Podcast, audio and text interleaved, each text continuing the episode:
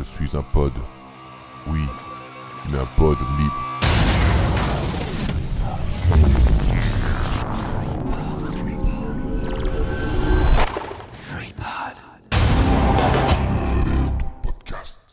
Accusé à tort du formatage d'un disque dur contenant des données ultra méga top secrètes et n'ayant aucun moyen d'en faire la preuve.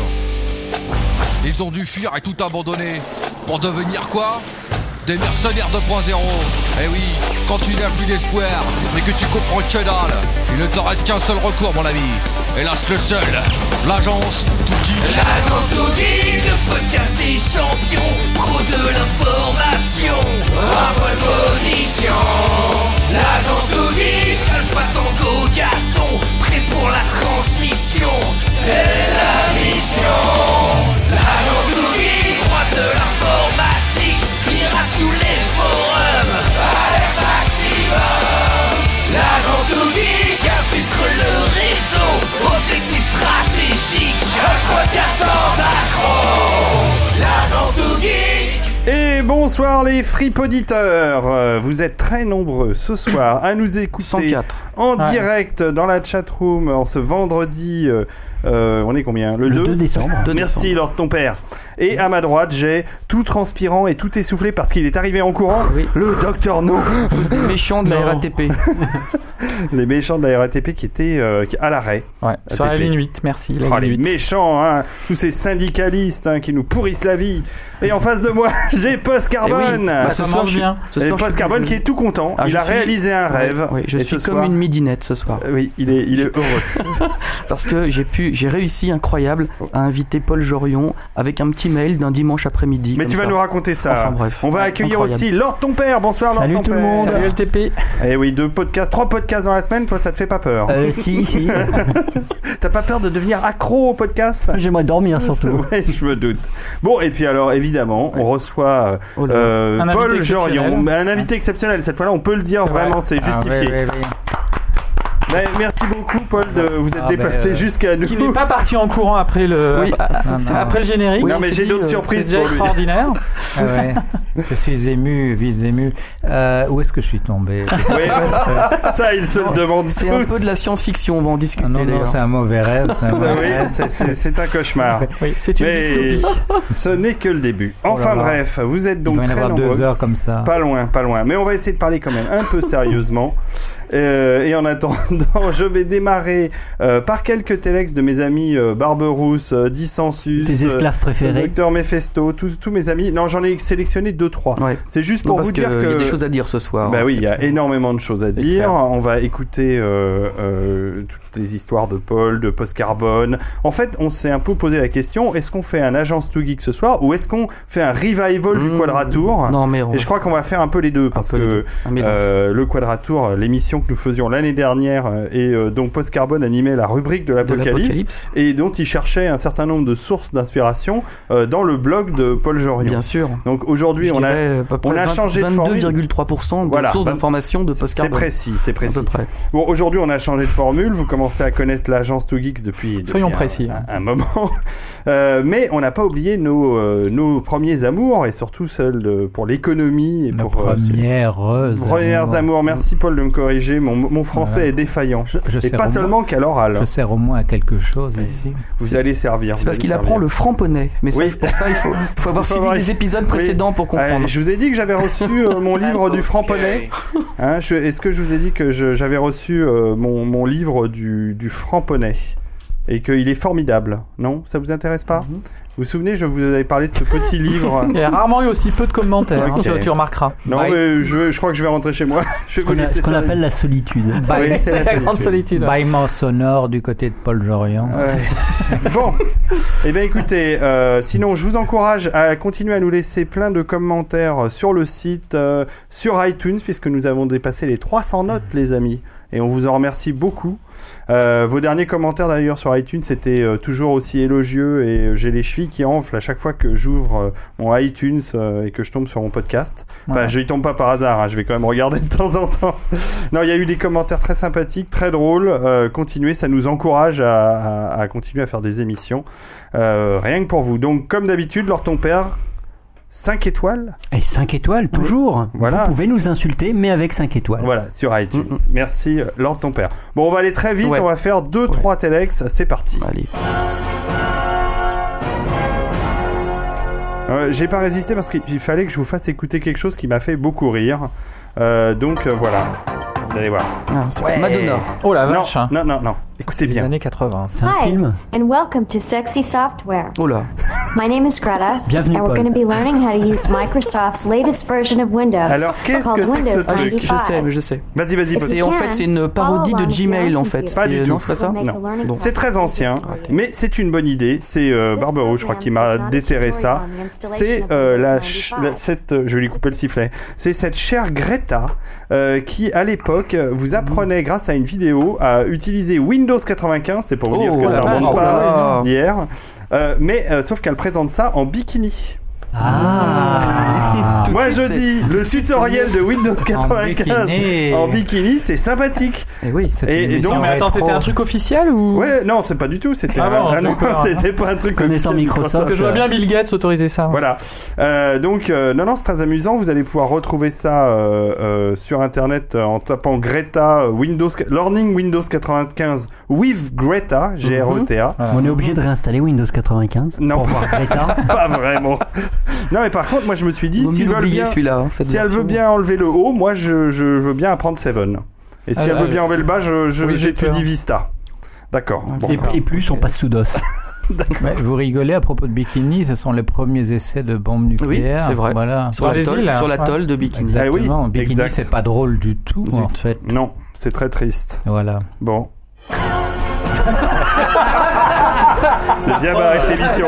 Heureusement que j'ai sélectionné que 3 Telex parce que Ce soir, ça va Euh, être une autre dimension. Moi, je prends des euh, notes pour ton prochain bouquin. euh. un spécial Pardon. post, post carbone. Euh, Mon j'ai deux, j'ai deux infos spéciales post carbone.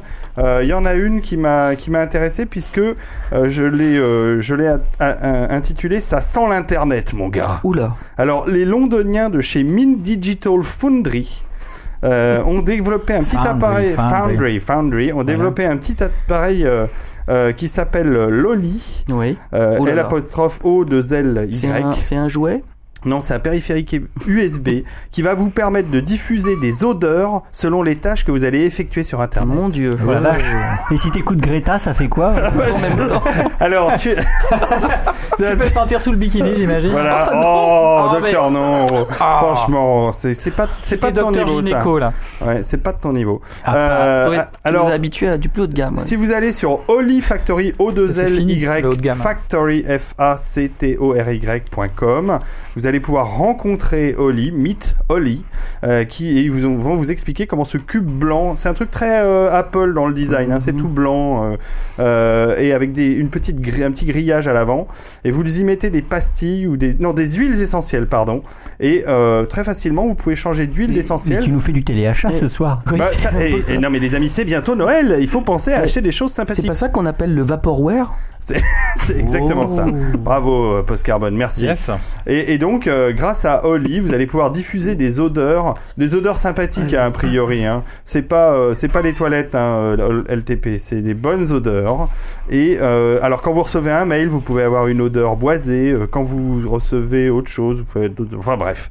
Bon, ça vous passionne, j'ai compris. Mm. Je vais passer à la dernière euh, Telex et je vais me taire ensuite. Alors, c'est un truc que j'ai trouvé formidable. Encore une fois, c'est un truc à acheter, mais, mais je sais même pas où on peut l'acheter. Mais je trouvais que l'idée était excellente. Vous voyez les grosses prises de terre électriques Oui. Eh bien, ils ont fabriqué. Tu as vu ce truc-là, euh, Ah non, non, non. C'est génial. Ils ont fabriqué une grosse prise de terre électrique avec Ah. un timer. Vous savez, les timers qui vous permettent de, de calculer le temps de cuisson de votre Ouais. dur, etc. D'accord. Vous branchez la prise. Bon, si vous la branchez, ça marche, point, point barre. Mhm. Mais euh, si vous tournez la prise comme un timer, Mhm. eh ben, euh, il y a une espèce de ressort à l'intérieur de la prise électrique. Ah, mal. et ça vous permet de minuter le temps euh, d'extinction euh, d'une lampe, par exemple, ou d'un appareil. Et donc, C'est vachement bien, ça. c'est inutile, donc indispensable. Bah, euh, non mais là pour le coup euh, je, je ne vais pas vous montrer la photo puisque nous sommes dans un podcast audio mais je vais la montrer à Paul tiens Oh. Euh, regardez regardez si c'est pas Ah. ingénieux comme idée C'est extraordinaire. Moi, J'ai un je truc qui est trouve mieux que- que- Mais j'ai un truc qui est À- mieux que ça, à moi. part, à part, qu'allais-je Euh. faire dans cette galère? Mister D, j'ai mieux que ça. Ah euh. bon? Ouais, moi j'ai une prise avec un, avec un, avec un affichage digital où en fait tu, tu, tu, tu programmes de temps à temps. Ce Oui, qui est- ce mais, oui, mais là, mieux quand même. oui, non mais là, Ça oui, fait pas le que bruit. tu, tu peux Non, aussi mais- le déclencher. Bien sûr, Ah. mais là tu, as, tu achètes une prise que tu peux carrément encastrer dans ton mur, donc tu n'as pas besoin d'un petit appareil Ah, supplémentaire. sûr. et là, je trouve qu'au niveau design, c'est très réussi. Mais ça sert à quoi alors? Bon, et ben, et ben voilà, je range mes Telex. Barberousse dit sensus, euh, docteur Méphété, vous êtes viré. Je n'ai, ce soir ça ne prend pas, je ne sais pas. Alors, on verra la semaine prochaine si j'ai un peu plus de chance. Ouais, Si c'était très très bien. Bon, je vais passer la parole à, à Post Carbone Ah. qui a des choses à nous raconter avant de passer le jingle. Oui, alors justement, j'ai avant de présenter Paul Jorion, euh, qu'on ne présente plus, mais je le présenterai quand même, euh, j'ai un coup de gueule à passer. Ah, Ouais. Ah, J'écoute tout le temps les interventions de Paul Jorion à la radio, oui. et là, mercredi dernier, l'accident sur France Culture. Oh. Brice Couturier euh, s'est vraiment moqué de lui, mais de façon méchante. Il l'a traité de prophète de l'apocalypse. Oh, et il ne le comment sait peut-on pas. oser Il ne le sait pas. Brice Couturier, il ne le sait pas. Et en fait, il n'a pas insulté Paul Jorion, parce que Paul Jorion n'est pas un prophète de l'apocalypse. Il, t'a a insulté. Post-Carbone. Mais bien sûr. Parce que moi, j'en suis un. Alors, Brice Couturier, espèce de petit journaliste dans ton petit fauteuil, tu vas m'écouter ce jingle tout de suite, fait par Quacos et L'année toute l'équipe dernière. de l'apéro du Capitaine Web. Cette, ce, ce- Ah, ce et jingle t'est dédié euh, et vraiment, c'est vraiment pour toi. Oui, Euh, exactement. parce que c'est pas bien de se moquer des prophètes Non, de l'apocalypse comme Post-Carbone. Mais, mais Paul Jorion n'est pas insultable, il faut que ça. Donc on va écouter Alors, le vrai jingle plein- du il y a vrai plein de gens qui prophète vont de l'apocalypse. podcast pour la première fois, ils vont découvrir ce magnifique jingle. Voilà, qui n'est plus d'actualité, mais Voilà. qu'on écoute quand même. La fin du monde est pour bientôt. On va tous y passer. Les uns après les autres. Et toi aussi, vieux geek rabougri dans ton petit fauteuil. Où Quand Comment? Là sont les vraies questions. Écoute bien avec attention sa sainteté post-carbone. Car la fin est proche. La rubrique de l'apocalypse. Alors voilà. Donc vous avez vu, c'est un jingle, c'est fin, ça, c'est vraiment Ouais, sensé. ouais, bien. C'était pas ambitieux ni, euh, ni prétentieux Ça d'ailleurs. m'a- Ça m'a poursuivi pendant plus d'un an avec le Quadratour. Voilà. Il y a plein de gens qui vont écouter ce, ce podcast qui vont se demander mais qu'est-ce que c'est que ce, ce Bah, c'était le podcast de l'année dernière. Et donc franchement, je me suis senti réellement agressé par Brice Couturier lorsque j'ai écouté ce- cette émission. Et euh, vraiment, après tout, pourquoi se moque-t-on des, des prophètes de, de malheur? C'est Bah, vrai. parce que euh, au moins ils, ils ont de l'humour et ils sont sympathiques. Donc Post Carbone, Oui. euh, ce soir, tu as absolument tenu à inviter euh, Paul Jorion et bah, j'étais d'accord hein, de toute façon. Euh, mais non, ce que je veux dire, c'est que Bon, une des- un, un une- jour, un jour, on saura la vérité. non, mais ce que je veux dire, c'est qu'on s'est fait plaisir depuis ce début d'année. oui, oui, enfin, t'en faire pas. Écoute, c'est bon. Non, non, mais je on suis a là, invité- Je suis là, je vais rester. Oui, bon. j'ai bien compris. Mais... Même quand tu auras expliqué vraiment pourquoi je suis venu, mais. Non mais on, s'est fait on s'est fait plaisir Non, depuis mais- le début de l'année. On a Ouais, reçu des enfin gens qu'on admirait beaucoup. Non, mais Euh, docteur- Après, on est en passé bas. à Jorion. Non, non, mais Docteur Non, Docteur No a reçu Moebius, j'ai reçu Bah Bruce voilà. Solo. Aujourd'hui, voilà. Post Caramon reçoit Bah, Paul Jorion. On est vraiment content. D'accord. Vraiment un grand merci. Vas-y, présente euh, Paul Jorion, alors, Post oui, parce que c'est ton, voilà. c'est ton Alors, travail. alors, alors, Post Carbone, pourquoi est-ce que tu m'as imposé contre l'avis de la majorité. Ah non, c'est moi qui pose les questions normalement. Ah, pardon, excuse-moi. Alors, je vais tenter d'expliquer un petit peu le, le blog de, de Paul Jorion. Ah Alors ça va être très narcissique. Ça va être un petit peu par rapport à, à ce que j'ai vécu et pourquoi je j'ai euh, été très tôt euh, sur ce blog. Alors vas-y, vas-y. en fait, euh, lorsque euh, Pauljorion.com slash blog. ça, moi, ça a commencé euh, cette histoire d'avoir envie un peu de comprendre le, le système dans lequel on est, on va dire le système financier, mais, mais ça touche plein d'autres choses. Euh, je suis allé voir des experts euh, dans mes relations, il y avait des tas de gens qui, qui, qui étaient dans la finance. Euh, alors voilà ce qu'on m'a raconté. Euh, le système, il est beaucoup trop complexe euh, pour le comprendre dans sa globalité. Euh, première chose, donc faut pas chercher à le comprendre. Deuxième chose, euh, on m'a dit mais t'inquiète, il n'y a aucun lien entre l'économie réelle et l'économie casino. On a l'impression que ça fait une éternité que... Mais c'était en 2007 encore. Je dirais que 95% des gens en 2007 pensaient que euh, le- on- la spéculation, ça pouvait faire euh, tout et n'importe quoi. Euh, Il y avait une espèce de ballon qui l'entourait, et Mhm. puis que bah, on était sauvé. Là, c'était une espèce de, bah, pour être un peu, un peu une sorte de préservatif. Euh, et, euh, et donc, euh, après tout, ça servait à rien de le comprendre. Euh, Il n'y avait pas de lien avec nous. Ensuite, on me disait, bah, t'inquiète pas, euh, ça s'auto-régule. Donc euh, tout, tout va bien. Euh, on peut faire un peu n'importe quoi dans cette espèce de ballon euh, de, de protection. Euh, et euh, voilà, euh, euh, ça n'aura jamais de, de- de problème d'instabilité, par exemple, puisque ça va toujours se réguler. Et puis, il y avait aussi autre chose. Euh, oui, oui, il y a des comportements qui sont complètement pourris. Euh, L'avidité, euh, des gens qui, prennent, des, des fois des rails de coke, etc. Mais, mais ça crée de la richesse, donc c'est bon pour nous. Incroyable ça. Et puis alors dernière chose, j'en ai parlé, le système trop complexe. Il y avait un jargon incompréhensible pour moi à l'époque. Dès, qu'on, dès que je rencontrais quelqu'un qui voulait m'en parler un peu, je, je comprenais rien. CDS, subprime, LBO, IPO. Euh, en gros, j'avais pas fait des études adéquates euh, pour comprendre le truc. Donc, euh, c'est peut-être pour ça qu'on est beaucoup d'ingénieurs aussi à aller sur son blog.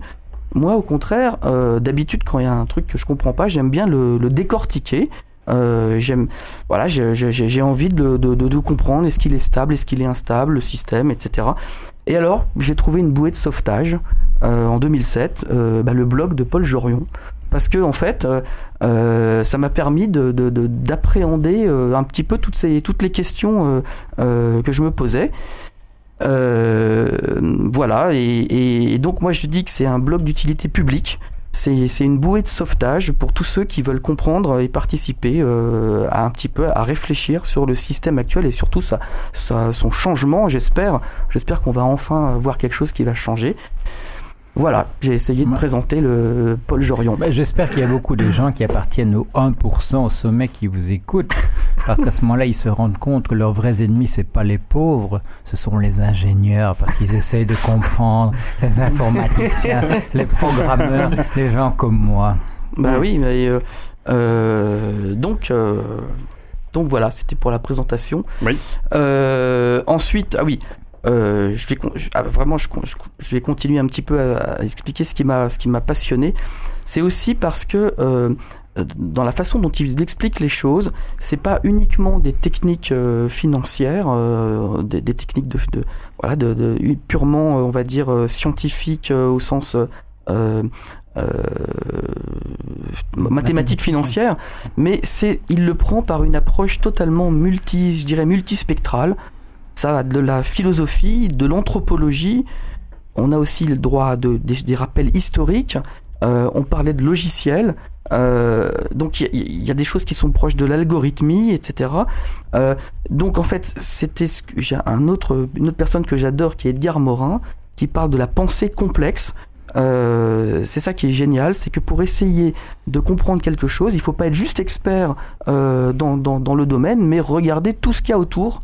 Euh, et, et, et ça, ça c'est- j'ai trouvé ça nulle part ailleurs sur, dans tous les blogs euh, qui expliquent euh, le, le, le système actuel. Pour les, pour les enfants qui nous écoutent, multispectral, ça veut dire très large. Voilà.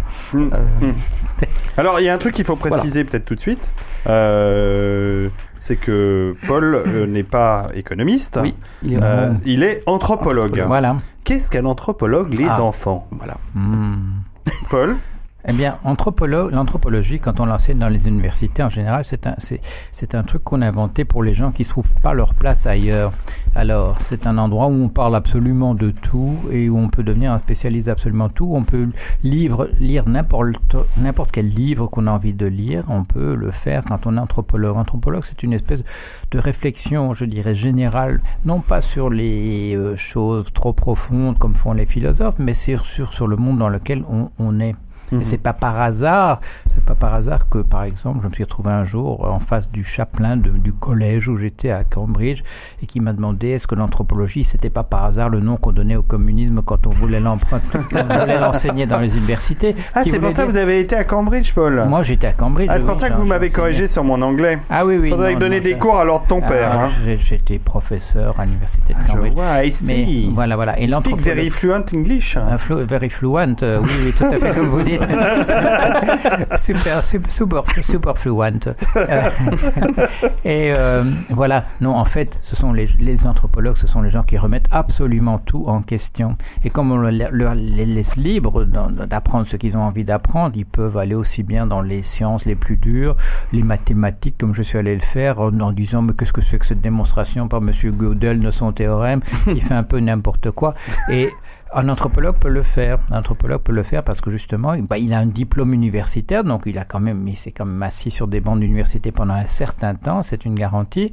Il a pu enseigner dans des universités, mais il peut absolument tout remettre en question. Et ça, c'est très très gênant parce qu'il a, bah, il a le papier qu'il faut et puis euh, il peut, il peut aller dans ces petits cénacles, ces petits cercles de gens qui discutent entre eux avec leur propre jargon et dire mais qu'est-ce que vous dites? Ils peuvent, ils peuvent, les anthropologues peuvent vraiment être ce petit garçon qui dit que l'empereur est tout nu. Ça, c'est très gênant avec les Mhm. anthropologues. Mm, mm, mm, mm. Donc en fait, euh, si je comprends bien, c'est quelqu'un qui pose des questions ou qui se pose des questions. Oui, oui, il se pose des questions et puis il les pose tout haut. C'est c'est- c'est ça qu'on lui reproche. ça qu'on lui Ah, reproche. oui, oui, oui, oui. Hmm. Parce qu'en général, il les formule bien, ces questions, d'une manière qui est assez embarrassante pour les gens qui, qui ont des réponses toutes cuites, comme, euh, comme les gens qui répètent des catéchismes, comme par exemple les gens qui sont des, des économistes connus. Mais, mais Bon. pas des dissidents, Non, attention. pas forcément, non. Ah non, on m'a appelé ce matin dissident, ça c'est bien. D'habitude, on m'appelle prophète, et pour la première fois dans un, dans un, dans un, un article. Ou gourou. Donc, Ou Ouais. gourou, voilà, dans un article qui est dans Marianne, on m'appelle économiste dissident. ça veut dire Alors que ça, vous montez, sympathique. vous montez en grade. Oui, oui, oui, c'est voilà, c'est parce que c'est parce que prophète, ça fait un peu trop religieux et j'arrête pas de dire que je, bon, je, n'ai pas d'inspiration divine toute particulière, enfin pas plus que tout le monde, et euh, par conséquent, c'est plutôt, euh, bah, c'est plutôt dissident. Dissident, c'est pas mal, oui. Mm. Il y, a, il y a un ami très longtemps, il m'a dit, euh, nous sommes des dissidents. C'était il y a, il y a, il y a 30 ans et euh, voilà, je continue. On continue à être dissident. La lutte. Euh, Qu'est-ce que je voulais dire? Qui, qui Ah. veut poser des questions Bah, Positif, euh, faut en profiter? Oui, oui. Alors, Euh, bah, le- comme Lord tu ton veux. père, Pourquoi avoir fait ce blog? À la Ah, base. Le, le- oui, le blog, ça c'est simple. Il s'est passé la chose suivante, c'est que un jour, je me, je me suis dit, il s'est passé la chose suivante. J'ai écrit un bouquin où je disais, il va y avoir une crise très importante, une crise très importante dans le capitalisme américain, et ça va avoir des conséquences pour tout le monde.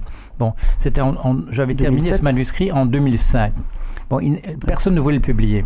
Finalement, on l'a publié en 2007. Deux ans. Et au moment où il sort, il sort en, en janvier 2007, et ce, le, le- la crise des subprimes com- commence un mois plus tard. Donc c'est extraordinaire, c'est un timing formidable. Et alors, j'arrêtais pas d'envoyer des, des emails à des copains en disant regardez, regardez, ça se passe vraiment comme je l'avais dit. Bon. Est-ce que c'est pas votre Regardez, vous avez tous crevé.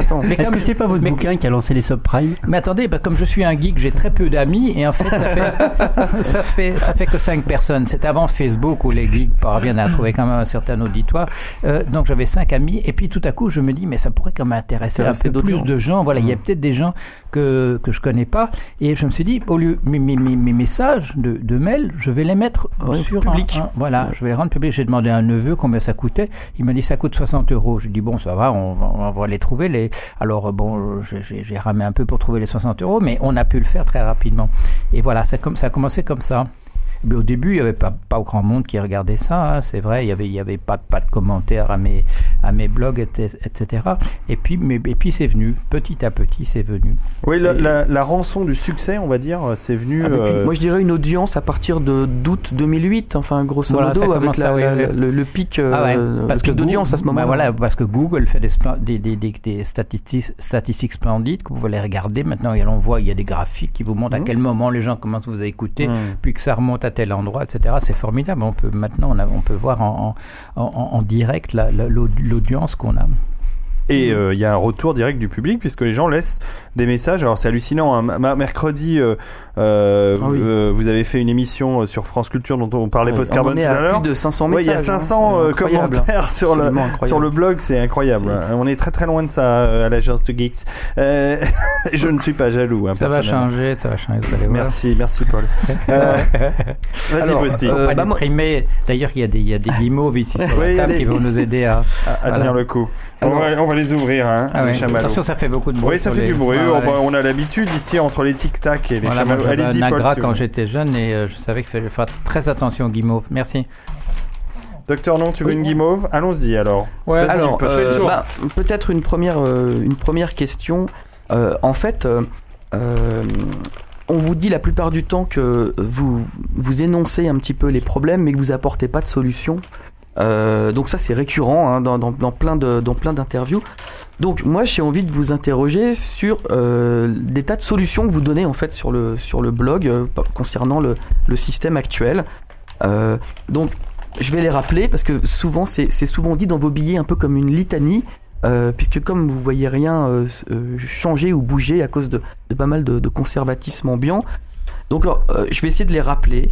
Donc un, truc que vous avez euh, dit, redit et re-redit, c'est essayer de supprimer les paris sur les fluctuations de, prix euh, au, au niveau de cette, finance casino. Euh, vous parlez aussi d'un panier de monnaie qui, s'appellerait le, Bancor, qui avait été déjà expliqué par autrefois par un économiste bien connu.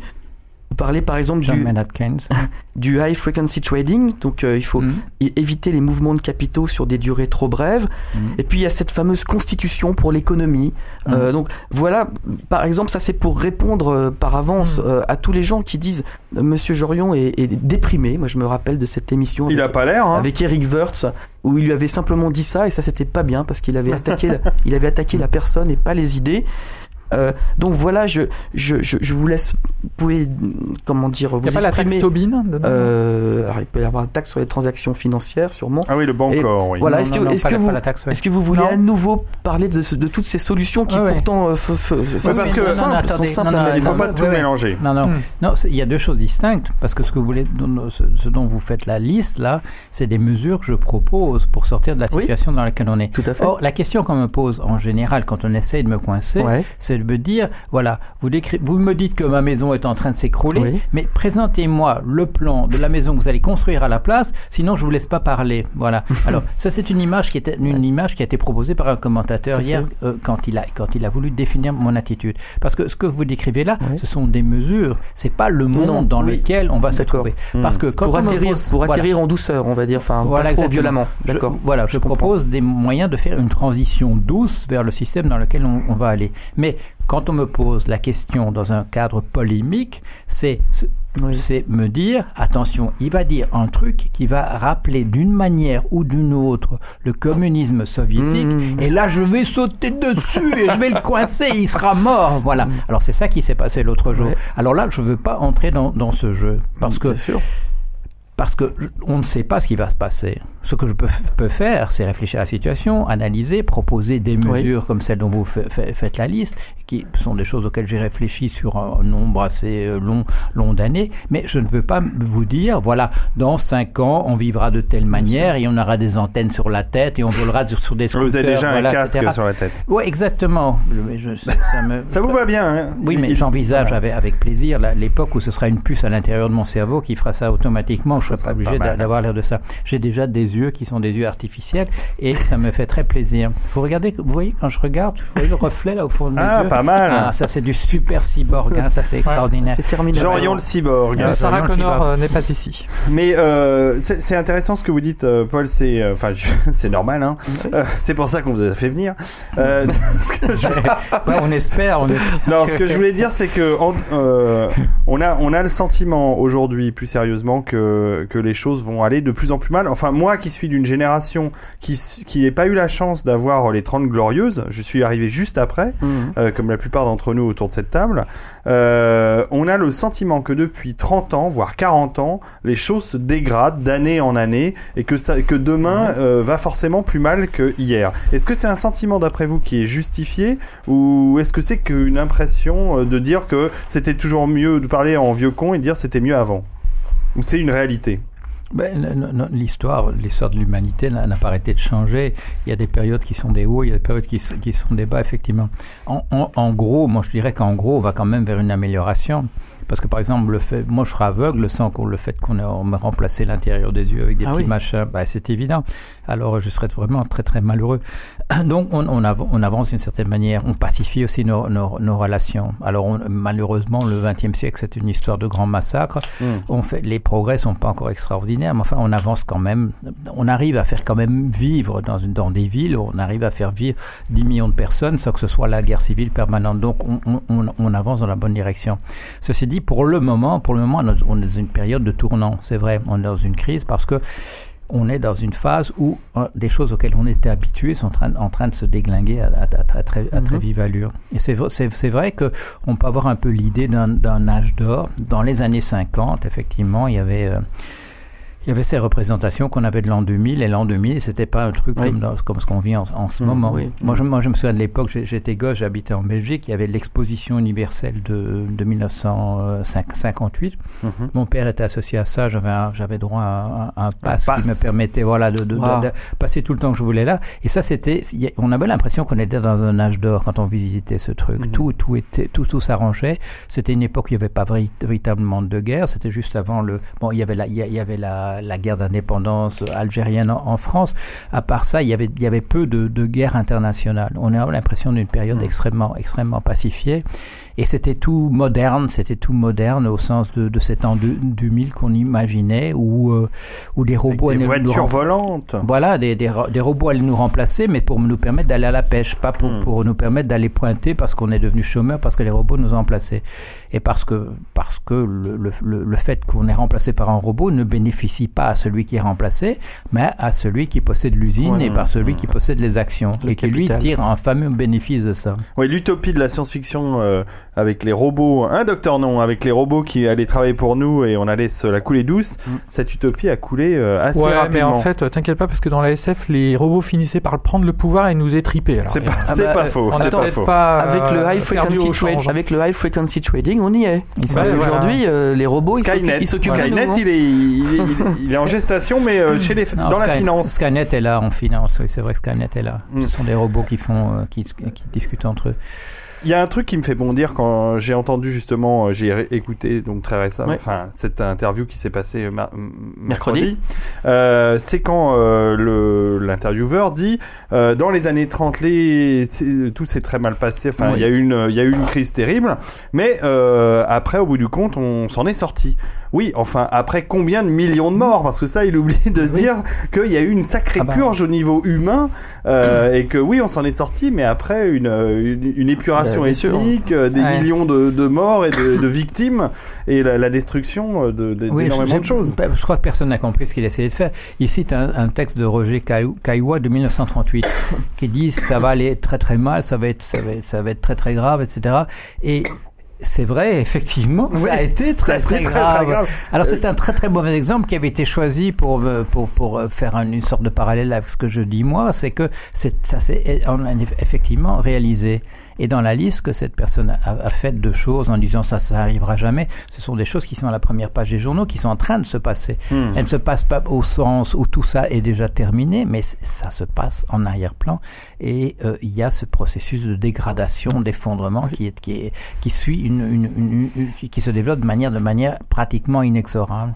Donc, euh, alors, je vais te rendre la parole, Ouais. parce et non. moi j'ai plein de questions aussi. Bah, bien. Euh, euh, alors aujourd'hui, je sais que, enfin, personne ne peut prédire l'avenir, mais vous devez quand même avoir un sentiment personnel. Je sais que euh, Post Carbone en a un qui est pas très très optimiste. Ça dépend. ça- Euh, non, mais aujourd'hui, on a l'impression qu'il y a quand même pas mal de choses qui se qui se mélangent. C'est-à-dire, il y a l'économie, mais il y a aussi Ah bah, l'écologie, hein, voilà. et, et ces deux choses combinées nous donnent pas un avenir très très rose. Est-ce que vous, vous avez quand même un sentiment que ça va, ça va vraiment mal se passer et à quel point Ou est-ce que vous dites, bon, bah, il va y avoir des changements qui seront plus ou moins douloureux, mais euh, les ajustements seront, on va dire, acceptables, avec des guillemets? Mais là, je vais passer carrément dans la science-fiction pour commencer. Ah, C'est bien, jour- ça, j'aime ça. Ah ouais. C'est chouette. Mais j'ai j'ai un jour eu une réflexion que- qui, qui m'est venue au, milieu de la nuit. Et puis, euh, vous savez, les réflexions qu'on a au milieu de la nuit, le matin, euh, on ne sait pas trop s'il s'il faut en faire. Mais là, celle-là, je, je l'ai je l'ai écrite.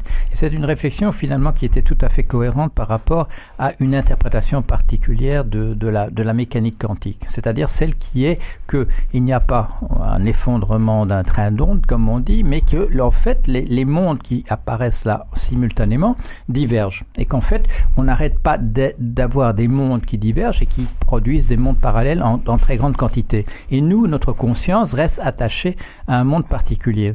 Alors, je ne sais pas si ça a une, s'il y a une véritable signification. Moi, je- a posteriori, quand je regarde ma démonstration, elle me semble un petit peu sans faille. Donc, il n'est pas impossible que dans la réalité physique, les choses se passent de cette manière-là.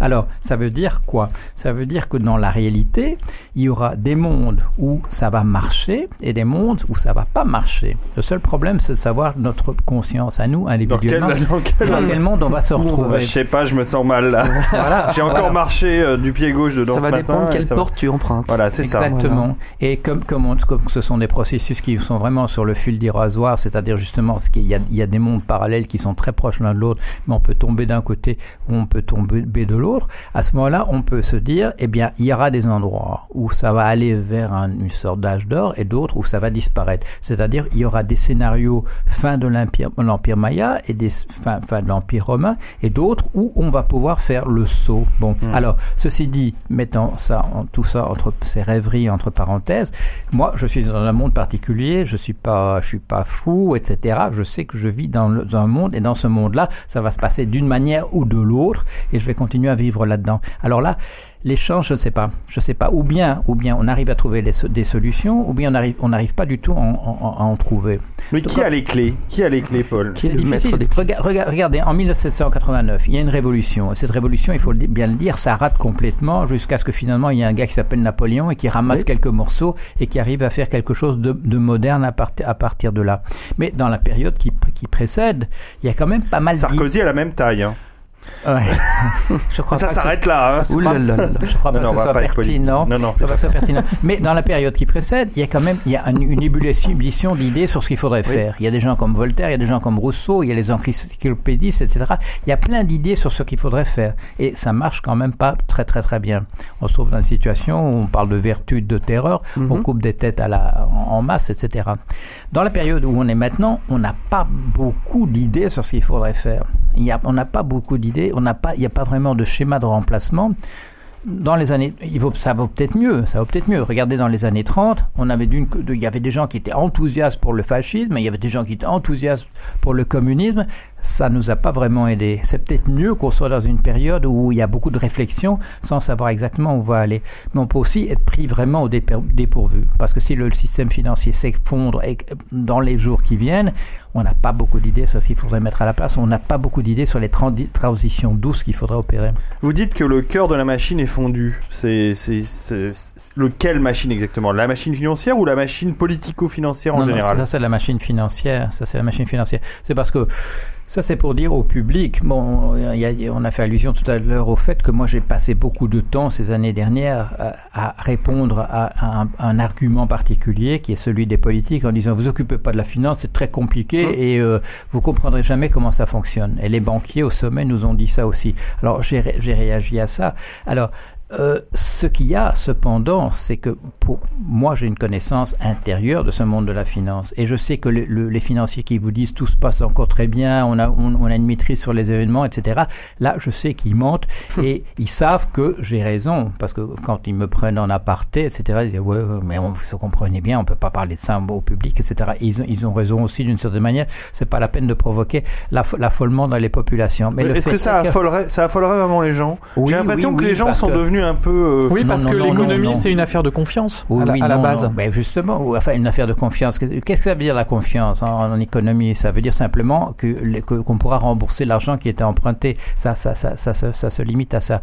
Non, quand les gens s'affolent par rapport au système financier, et ça les gens tout en haut le savent, ils vont retirer leur, leur argent des banques. Oui, D'ailleurs, voilà. Et ça, euh, Monsieur Cantona l'avait très très bien Ah vu. Il y a- quand on lui pose la question, on lui demande qu'est-ce que c'est, comment est-ce qu'on fait de révolution sans faire de mort aujourd'hui, il avait répondu il suffit de retirer l'argent des banques. Et là, il avait raison, parce que quand les gens Mhm. paniquent, Mhm. moi j'ai travaillé pour une compagnie IndyMac aux États-Unis, une des, des grandes responsables de la crise. Dans le Et- subprime. voilà, donc, bon, elle s'occupait pas de ce prime, c'était Alté, mais enfin c'est apparenté, etc.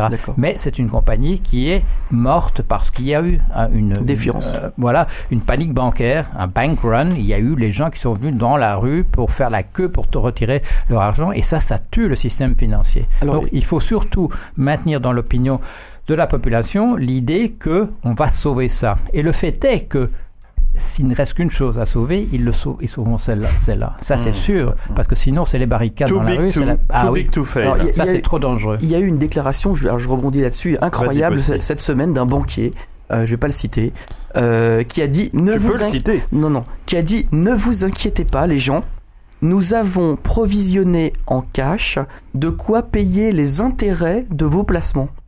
C'est c'est ah, c'est pas du tout rassurant en fait. Non, c'est pas rassurant, non. Mais il a cru bien faire en disant ça, en disant bah gardez vos contrats d'assurance vie, gardez vos, vos placements, ne vous inquiétez pas, je peux rétribuer vos intérêts. Et il a il a dit ça sérieusement. Euh, il a pas et justement il a il a pas du tout rassuré la population. Ça, ça, c'est parce que depuis deux mois, les gens retirent de l'argent de leur assurance Ah oui. vie. En ce moment, il y a un déficit net entre Ah ouais, euh, ce ouais. qui sort des assurances vie et ce qui rentre, c'est en, dizaines de milliards. Et pourquoi? Impressionnant. Pour quelle raison? La confiance. Bah, la confiance. Là, toujours pareil, la, la confiance. Bon. Oui, mais où va l'argent? Ils les mettent en bas de laine sous leur, euh, sous Mais leur fois, matelas? une fois plus, la confiance, qu'est-ce que ça veut dire? Pourquoi la confiance disparaît? C'est parce que l'argent qui est là-dedans, dans ces comptes, diminue. C'est très simple. On- il faudrait simplement dire l'ar- l'ar- l'argent disparaît. Quand on dit la confiance, on a l'impression que c'est une notion un petit peu vague. Non. Si l'argent n'est pas là, la confiance disparaît. C'est très très simple. Il y a une équation, on peut faire un égal entre confiance et l'argent qui est là ou qui n'est pas là. Bon, je vais peut-être faire un raccourci un peu simpliste, mais à une, à une époque, c'est-à-dire siècle dernier et d'avant et d'avant, dès qu'il y avait une crise majeure, ça finissait par un massacre humain. Aujourd'hui, euh, on, est, on est nettement plus modéré, entre guillemets, et pourquoi pas euh, faire un massacre financier et dire vos millions, on vous les doit plus, on fait euh, banqueroute et on repart sur des basses scènes. Oui. Oui, Enfin, tu veux dire un faire défaut défaut. de la. ah faire oui, défaut de oui, la dette. faire Oui, défaut de ça donnerait quoi? Ah bah, c'est comme ça qu'il faudra faire un jour ou l'autre. Euh, c'est ben, C'est bon, ce qu'ils ont de- fait à, à moitié en Grèce bah, d'ailleurs. exactement. Ou des oui, moratoires. en Argentine aussi. et en Argentine, Oui, bien oui, sûr. Bon, ça passera si tout le monde sous la fait forme ça, de moratoire, non Bah, De choses pas, comme ça j'en sais- j'en j'en sais rien, je Alors, me pose des questions. Peut-être pas annuler, mais suspendre. Un moratoire, c'est suspendre, c'est-à-dire qu'on le fait, on arrête, on va réfléchir à la question pendant un certain temps, et puis après on, on reprendra plus tard. Ça permet de, de calmer les esprits, de reprendre du son, son sang-froid. Mais dans des systèmes comme, comme les nôtres, où, on a- où, où en fait ça ne marchait que simplement que parce qu'on permettait d'obtenir du crédit là où l'argent manquait, et de plus en plus dans les entreprises, pour les ménages, etc. On, on a eu un, un- un système qui est devenu complètement poreux, si vous voulez. Tout ça, tout ça, a- tout, tout l'argent était promis et n'ex- n'existait plus. Et puis un jour, ça, ça crache. Et à ce moment-là, la seule chose qu'on peut faire, bon, ce qu'on a fait jusqu'ici depuis 2007, c'est simplement déplacer. Ah, les, argents n'ont- les, les banques n'ont plus assez d'argent, eh ben, on va demander aux États de, de le payer. Alors, les États le font, ils demandent aux banques de leur acheter de, leur- de la dette souveraine, ça veut dire acheter de leurs obligations. Mais bien sûr, comme eux se sont tellement endettés, la valeur de ça tombe à l'intérieur de les banques. Donc les banques sont plombées de, de, de manière encore euh, accé- accélérée. Il, faut, il faudra un jour qu'on simplement qu'on remette les compteurs à zéro. Sinon, on ne pourra pas faire autrement. Et c'est ce qu'on fait, c'est ce que l'Argentine a fait, c'est ce que l'Indonésie a fait, la Russie, pour ne mentionner que ceux qui l'ont fait dans des, à, à des époques récentes. Ça s'est fait évidemment aussi en 1917, au moment où les, où en, en, Russie. Bon, il y avait, il des obligations, là, on n'ont pas été payés. Et il y a encore des très vieilles personnes qui, qui euh, que ça réveille au milieu de la nuit parce qu'on n'a pas remboursé les, obligations, le- les obligations russes.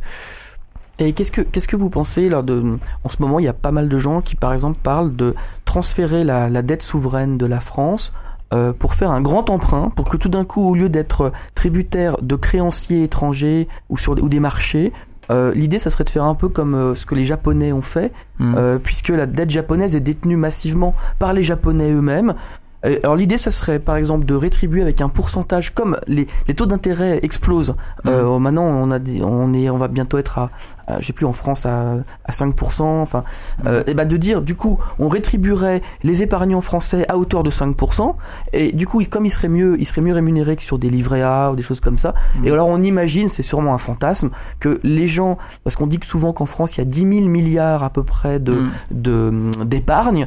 Bah alors du coup, ces 1500 milliards euh, pourraient être détenus massivement par des Français euh, et on serait plus euh, à la merci des agences de notation, etc. Qu'en pensez-vous Enfin, voilà. on vient de le faire en Belgique, on l'a fait la semaine dernière et ça a très bien marché. Ah bah, donc ça qu'on- être. bah euh, oui, parce qu'on a demandé, l'État a demandé, je crois que c'était 200 millions d'euros, et il y a, il y a eu oh, immédiatement 2 milliards de 2 milliards d'euros qui étaient proposés justement Alors par des petits pourquoi est-ce qu'on fait pas ça dans notre dans notre beau pays? Bah si on le fait en Belgique, on peut bien le faire en France Ah bah, aussi. c'est bien incroyable. entendu. Ça a voilà. été très médiatisé d'ailleurs. hein, on genre- pourrait sortir par le haut de tout ce de tout ce bordel. On peut, on peut essayer de type de, ce type de solution. Oui, ça résout pas tous les Non, problèmes, mais enfin, c'est, c'est- pourquoi, pourquoi pas le faire C'est effectivement, une, bah, c'est une chose que j'ai proposée dans mon dernier bouquin en disant il y a des gens qui ont de l'argent et qui peuvent le proposer. Oui. Pourquoi est-ce qu'on peut pas l'utiliser tout de suite? C'est, c'est, c'est évident. Ça résout, ça résout le, je dirais, les, les problèmes dans l'urgence, les problèmes Oui. les, les plus urgents. Ça résout pas le problème de fond qui est, qui est la concentration de la richesse, qui est lié au fait que l'argent n'est jamais dans nos sociétés et de moins en moins un endroit où on en a besoin et du coup il faut payer l'emprunter pour commencer,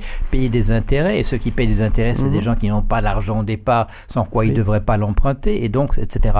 Et on arrive à des situations comme on a aux États-Unis, c'est que maintenant Concentration, hein. 1% de la population euh, dispose de 40% du patrimoine de, la nation. C'est pas possible. On peut pas continuer. Une économie peut plus fonctionner quand il y a 1% de la population qui a 40% de, de la richesse. Alors c'est pour ça que les euh, Occupy Wall Street, ils disent on est les 99%. Pourcent. On n'est pas le 1%. Ce 1%, il paralyse le fonctionnement du système. Et ça, on veut pas vraiment poser le problème dans ces termes-là, alors que c'est comme ça qu'il faudrait le faire. Alors justement, je rebondis là-dessus. Euh, Il y a en fait cette accumulation des richesses, ça a été aussi bien expliqué dans, par Hervé Kampf dans un bouquin sur l'oligarchie. Ouais. Ça crée finalement euh, une toute petite population d'individus qui euh, a l'air de tirer les ficelles. Alors Mais, une mais est-ce que ça n'a pas toujours été toujours le cas dans l'histoire de l'humanité? Bah, c'est le moment d'en sortir. Alors, Oui, hein, on est des gens intelligents, on a des ordinateurs, c'est le moment de le faire. hein. ouais. Bon, Alors moi j'avais une question. Est-ce que c'est pas aussi une question d'équilibre? C'est-à-dire que de, de, enfin, de rapprocher les extrêmes en fait. c'est qui les extrêmes dans Bah, ce- ceux qui sont très riches de ceux qui sont très pauvres, de Oui, oui, bah, on dialogue les- euh, en général à la radio. J'ai un Oui, très riche en face une, et euh, moi, il- je suis de l'autre côté. et on essaie de ré- réconcilier les points de vue. Ce que tu veux dire, c'est d'avoir une, une, euh, une classe moyenne très forte? Et, Oui. euh, et euh, très peu de très riches et très peu de très Ce pauvres. qui, euh, ce qui, ce qui d'ailleurs, ce qui qui- d'ailleurs euh, est en, en, en train de disparaître. Les classes moyennes sont les classes qui disparaissent ouais. le plus vite. euh, c'est bah, c'est ce que c'est ce que Roosevelt avait essayé de refaire en- dans les années 30. Il était quand même pas mal arrivé. Alors on dit oui, c'est finalement la guerre qui l'a sauvé, etc. C'est vrai parce qu'il y avait une, il y a le, comment dire, les conservateurs se sont ressaisis dans les années 37, 38, etc. Et ça pouvait repartir dans, dans, dans le sens d'une crise. Et ça, c'est parce que ce qu'on appelle l'oligarchie était vraiment au pouvoir, en particulier dans le cas des États-Unis. Roosevelt arrivait à faire passer des choses, mais il avait la Cour suprême des États-Unis qui était une bande de- de- d'extrémistes de, droite et qui bloquait le, tout le processus et qui, ont repris du poil de la bête vers les années 37-38. Alors oui, c'est vrai, on ne peut pas faire ça sans avoir de l'opposition. Mais il était arrivé quand même à réégaliser le, le, le- le système. Par exemple, en imposant à 90% les, les gains du capital à un, cer- à un certain niveau. Alors, C'est ce que là, de Mélenchon d'ailleurs. Oui.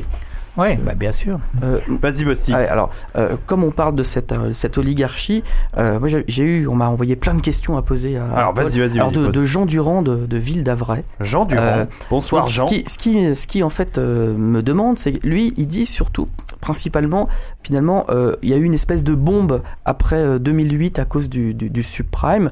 Bon, tout ça c'est super connu. Maintenant, on a, on connaît un peu tous les mécanismes qui se sont euh, déroulés pour euh, pour euh, donc cette lente, euh, enfin cette rapide destruction du, système. Mais alors, ce qui, ce qui demande, c'est qu'en fait, euh, qu'est-ce qui fait, d'un point de vue justement des rapports humains, ou tout ce qui est anthropologique, qu'est-ce qui fait que cette oligarchie qui, qui, avait réussi à, à maintenir une espèce de, de stabilité dans ce système, tout d'un coup, n'est plus d'accord, ils sont plus d'accord entre eux. Et, parce que ça, c'est super intéressant. C'est pas une histoire de mécanique financière. Il y a eu des règles du jeu entre les gens qui, qui se sont mis un peu à changer. Ou est-ce que, enfin, quel est Ouais, votre avis je- moi, je- justement, moi, moi, j'emploie toujours le mot oligarchie entre guillemets parce que pour moi, justement, ce, ce sont des mécanismes, ce sont des structures, ce sont pas vraiment des gens pas qui. vraiment des, gens. Ben, si, il y a, on parle de Bilderberg et des compagnies. C'est vrai qu'il y a des gens qui doivent se réunir quelque part, se dire ce serait bon, qui sont très riches, qui doivent se dire ce serait mieux si c'était comme ceci ou cela. Mais ce qu'on a vu surtout, et c'est pas des c'est pas des stratégies qui ont été mis en œuvre. Moi, j'étais j'étais dans les entreprises qui Mhm. ont causé la, la perte et c'était la panique. C'était pas parce qu'on était en train de mettre un plan en, en, en application. Non. La complexité des interactions entre les différents morceaux de ce système Mhm. fait que plus personne n'a le contrôle de cela. Alors, si on voulait, si, je veux dire, si des gens étaient capables, en se réunissant et de Mhm. faire un complot, de diriger le système dans telle ou telle euh, direction, il n'y aurait pas eu la crise du subprime, parce que c'est de l'intérêt de personne. Eh Ils se seraient mis d'accord pour pas voilà, que ça arrive. Voilà, mais les- Mm. euh, je, je crois que c'est c'est d'avoir une opinion, je dirais encore un peu trop optimiste de la nature humaine, de croire que des gens ont une compréhension suffisante de ce qui se passe pour pouvoir se mettre d'accord et pousser dans une direction ou une autre. Non, Alors- ça part dans toutes les directions. L'oligarchie, c'est une image, comme- de la même manière que les marchés, c'est une image. Il n'y a pas des gens qui sont les marchés, il n'y a pas des gens qui, qui définissent le comportement du marché. Euh, ce sont des, des mots qu'on applique à des gros morceaux de mécanismes ici et là, comme si vous regardiez une horloge et dire voilà, ces trois de roues dentées là, je vais les appeler de telle et telle manière. Mais elles, elles- elles agissent, elles agissent ensemble parce qu'elles sont dans un grand mécanisme où les choses vont de telle et telle manière. La, la crise des subprimes, c'est une bulle financière, c'est un processus qui a, qui comment, dépassé la compréhension des gens qui y étaient pris, ça a dépassé leur capacité à empêcher que ça se produise et, et ainsi de suite. Nous sommes en fait dépassés par des structures, dépassés par des mécanismes.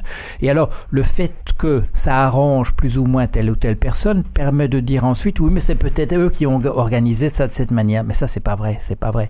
Ils sont, ils sont pas assez intelligents, ils sont Mhm. pas assez compétents pour arriver à faire ça. Les gens qui se réunissent en secret, ils n'ont pas, je dirais, suffisamment de matière grise pour arriver à conduire les choses en une direction particulière. Donc c'est plutôt un système sans pilote finalement. C'est un système plus sans- que sans pilote. Oui, mais ça, quand on regarde a posteriori sur l'histoire de l'humanité, c'est en gros un grand système sans pilote. Mhm. Notre compréhension après, elle est dans les livres d'histoire, en disant ça s'est passé telle et telle manière à cause de ça. Euh, mais au moment même, les gens, le, on, a, on a tous le nez dans le guidon et on voit pas trop Mhm. comment ça fonctionne. Ouais, on voit Et à, à à côté de cette, de cette complexité du système et puis presque il est sans pilote et euh, peut-être de cette formation d'oligarchie, est-ce que la crise actuelle peut pas traduire aussi le fait que dans la mesure où il y a moins de ressources naturelles pour tout le Ah monde, oui, non, ça. ça, ça traduit Ah, la ouais. crise elle-même? Ah. Est-ce que a un lien ou pas? Oui, oui, non, il y a, il y a un lien. Le fait est que nous On n'a sommes jamais été autant. hein. La crise Ben, énergétique, voilà. Bon, euh, la crise, bon, etc. on, est- on est, euh, si, si on prend le point de vue du biologiste, on est ce qu'on appelle une, es- une espèce colonisatrice. C'est-à-dire, on commence avec des tout petits nombres. Pas on, docteur non. hein. On envahit, on envahit notre environnement. On est comme des lemmings, Oui. euh, tout à fait, comme ça, comme des populations de rats. Ce sont des mammifères comme nous. Et on envahit, on envahit. Et on invente des systèmes, aussi des institutions qui nous permettent de le faire. On invite, bah, les, les anthropologues savent qu'on invente, par exemple, tel type de parenté qui permet de répandre une population rapidement dans un environnement par- particulier. Qu'est-ce que c'est une parenté, pardonnez-moi? La parenté, c'est le fait que vous avez un père, une mère, des frères, des sœurs. D'accord, je pensais que ça avait un autre Euh, sens. Non, non, non, c'est dans ce sens-là. Mais ce qu'il y a, c'est qu'il y a des, certains types de mariages qui permettent, par exemple, à des populations d'envahir rapidement un, un environnement, qui permettent, par exemple, à, à des hommes et à des femmes d'avoir un grand nombre d'enfants. Par exemple, euh, un- une femme a un nombre limité d'enfants qui est limité par la fécondité, mais un homme peut épouser un certain nombre de femmes de telle manière que sa descendance va env- envahir rapidement euh, le- un environnement. Moi, j'ai vécu dans un pays africain où, quand j'arrivais voir un ami qui était pêcheur, il y avait 35 de ses enfants qui venaient vers moi et qui poussaient des cris, ça faisait très plaisir. Moi, je ne l'ai pas vu, vécu dans un environnement où je pourrais avoir 35 enfants. Donc, c'est c'est à ça que je fais, je fais allusion. Et ça nous a permis, dans certains et là, bon, je parle de, je parle de l'Afrique. Pourquoi je parle de l'Afrique? Parce que c'est un environnement qui était très dur aux populations où, où elles- qui vivaient là. Un, environnement où la maladie représente un danger én- énorme jusqu'à récemment, jusqu'au jus- jusqu'au vaccin, et où, où il était adaptatif pour des populations de trouver des, des moyens qui permettaient de repeupler très rapidement les environnements qui étaient décimés par les épidémies rapidement, par le typhus, par le choléra, etc., etc. Voilà. Alors c'est ce que je veux dire. Notre espèce est une espèce qui n'est pas, qui n'a pas de frein à l'intérieur de son système. C'est une espèce qui est faite pour envahir son environnement. Mhm. Et nous, on a fait ça très très bien. On a fait ça très très bien au cours du 19e siècle en particulier, du 20e siècle, et on arrive à peut-être démolir notre le climat qu'on- de notre planète. On a fait des trous partout. On a re- on a pris toutes les ressources qu'on a pu, pu utiliser du point de vue minier et compagnie. Clairement. Voilà, on a fait une gabegie, on a vécu une orgie sur le, le pétrole. Le pétrole, on a fini par Ah, le tirer de, voilà, de C'est la terre. goinfré. Hein. Voilà. On a fait des Alors, numéros de- du quadratour là-dessus. Hein. alors ça c'est ça c'est le sûrement ouais. Ça c'est le cadre dans lequel on est. Alors à l'intérieur de ça vient une crise financière qui crée une, une, une- des, des, des crises économiques. On est dans la deuxième récession sur quatre ans. On est dans la deuxième récession. C'est rapide, quand même non? Ah c'est très rapide oui c'est très rapide. Ça ouvre la porte à des dépressions, des trucs comme ça. Donc on est dans un cadre où on a des crises très sérieuses à l'intérieur de nos systèmes parce qu'ils sont trop complexes, parce qu'on on les a laissés se déséquilibrer. Et en plus, c'est dans le cadre d'une planète où nous avons exploiter au maximum la possibilité de l'utiliser comme ça, sans réutiliser, en faisant simplement des grands trous et en faisant des grands tas de détritus à côté, Mm. sans réfléchir à la manière dont il fallait gérer cet environnement dans, dans son ensemble. Alors, ça rend les choses encore, encore plus compliquées. Ça ne veut pas dire que des situations comme ça ne se sont pas déjà produites à des échelles locales. Il est probable que les Mayas ont déjà fait ça eux-mêmes. Bon, quand je dis les Mayas, je pense pas à leur calendrier, je pense au fait que c'est une civilisation qui a disparu et qui a disparu probablement parce qu'elle a saboté son propre environnement. d'une L'île de Pâques Oui, on manière. le soupçonne. Ou l'île de Pâques, voilà, probablement. Ouais, ouais. ouais. On soupçonne que les, les, les Mayas ont ruiné leur environnement. Tu nous avais sont- parlé de l'île de Pâques aussi. Euh. il y a l'île de Ah, Pâques. L'île de Pâques, ça a été plus radical encore. parce Bah que oui, ils ont carrément un- disparu physiquement. là, voilà. là, pour le coup, Bah, ils, c'est. ils avaient plus de bois pour. En fait, ils vivaient des bateaux de pêche Oui, et mais ils construisaient puis- ça avec du bois. Et puis c'est une île, c'est tout petit, donc c'est un écosystème euh, réduit, donc euh, l'amplification, je veux dire, de la destruction est encore leur- plus importante. Leur concours de, petits garçons avec leur statut le faisait qu'ils devaient couper tout le temps du bois pour rouler les cailloux Mm, mm. euh, aux endroits stratégiques pour, que, pour amener les blocs de pierre à tailler à certains endroits. Et du coup, en faisant ça, ils ont déforesté massivement et ils- tout simplement, ils pouvaient pas renouveler leur flotte de pêche. Euh, donc en fait, euh, ils, ont, ils, se- ils sont principalement dans- euh, morts de faim. Euh, on soupçonne même que de- sur cette île, euh, il y a eu un moment euh, terrifiant à la fin où euh, ils sont devenus anthropophages. Euh, Ils bah, se voilà. sont Et il y aurait eu une caste justement euh, un peu supérieure aux autres qui aurait Il y avait un terminé film comme ça. euh, qui avait été fait qui était En pas Rapa mal, Nui. qui s'appelait Rapa Nui, Le Rapa Nui. qui était assez intéressant dessus. Alors, Posti, d'autres oui. questions à Paul, parce que Euh, le temps avance. En fait, dans ce que vous venez de décrire, il y a, euh, il y a un peu ce qu'on appelle le principe d'entropie. euh, lorsqu'on se met à disséminer des matières premières qui ne peuvent jamais revenir à leur état d'origine.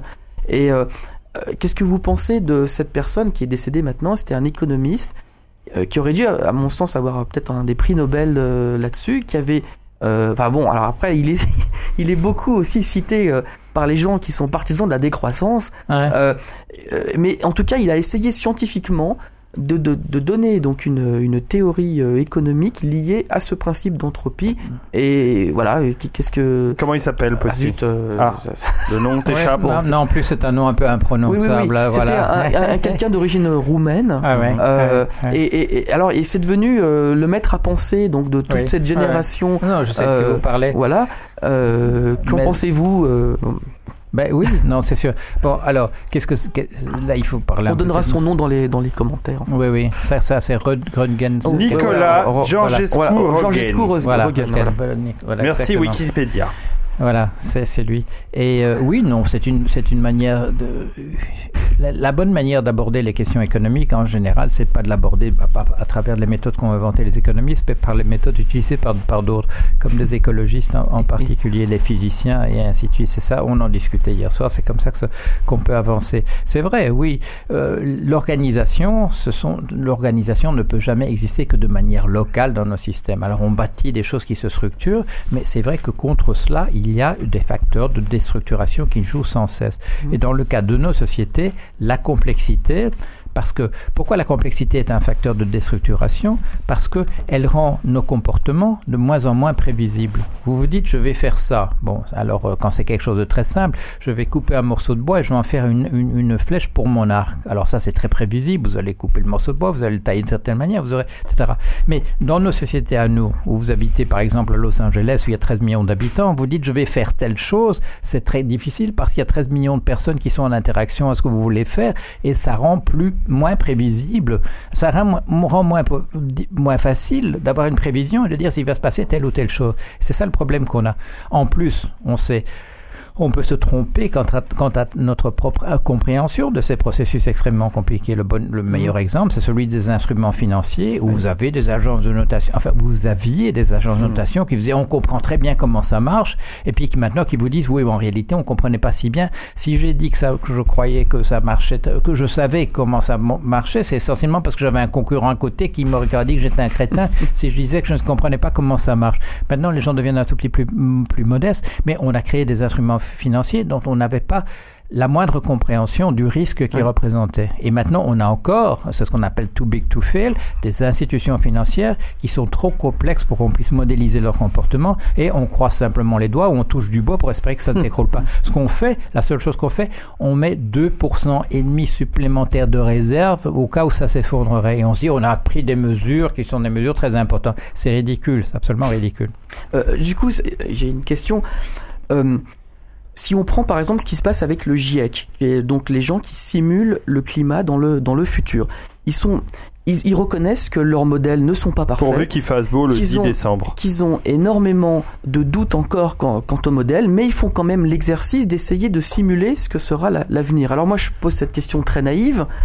Est-ce qu'un jour, on pourra simuler le système euh, économique, au- tant pis, au- aussi imparfaitement qu'on, enfin, le mieux, du mieux qu'on pourra, et par rapport aux produits euh, in- incompréhensibles dont, dont vous parlez, on pourra introduire ça, c'est un peu un rêve d'ingénieur, on pourrait introduire ça dans un logiciel dont les algorithmes seront publiés comme euh, le GIEC publie ses algorithmes, et on pourrait au moins éviter de faire des conneries, de créer un nouveau Ouais. CDS, un nouveau Alors, subprime euh, nocif.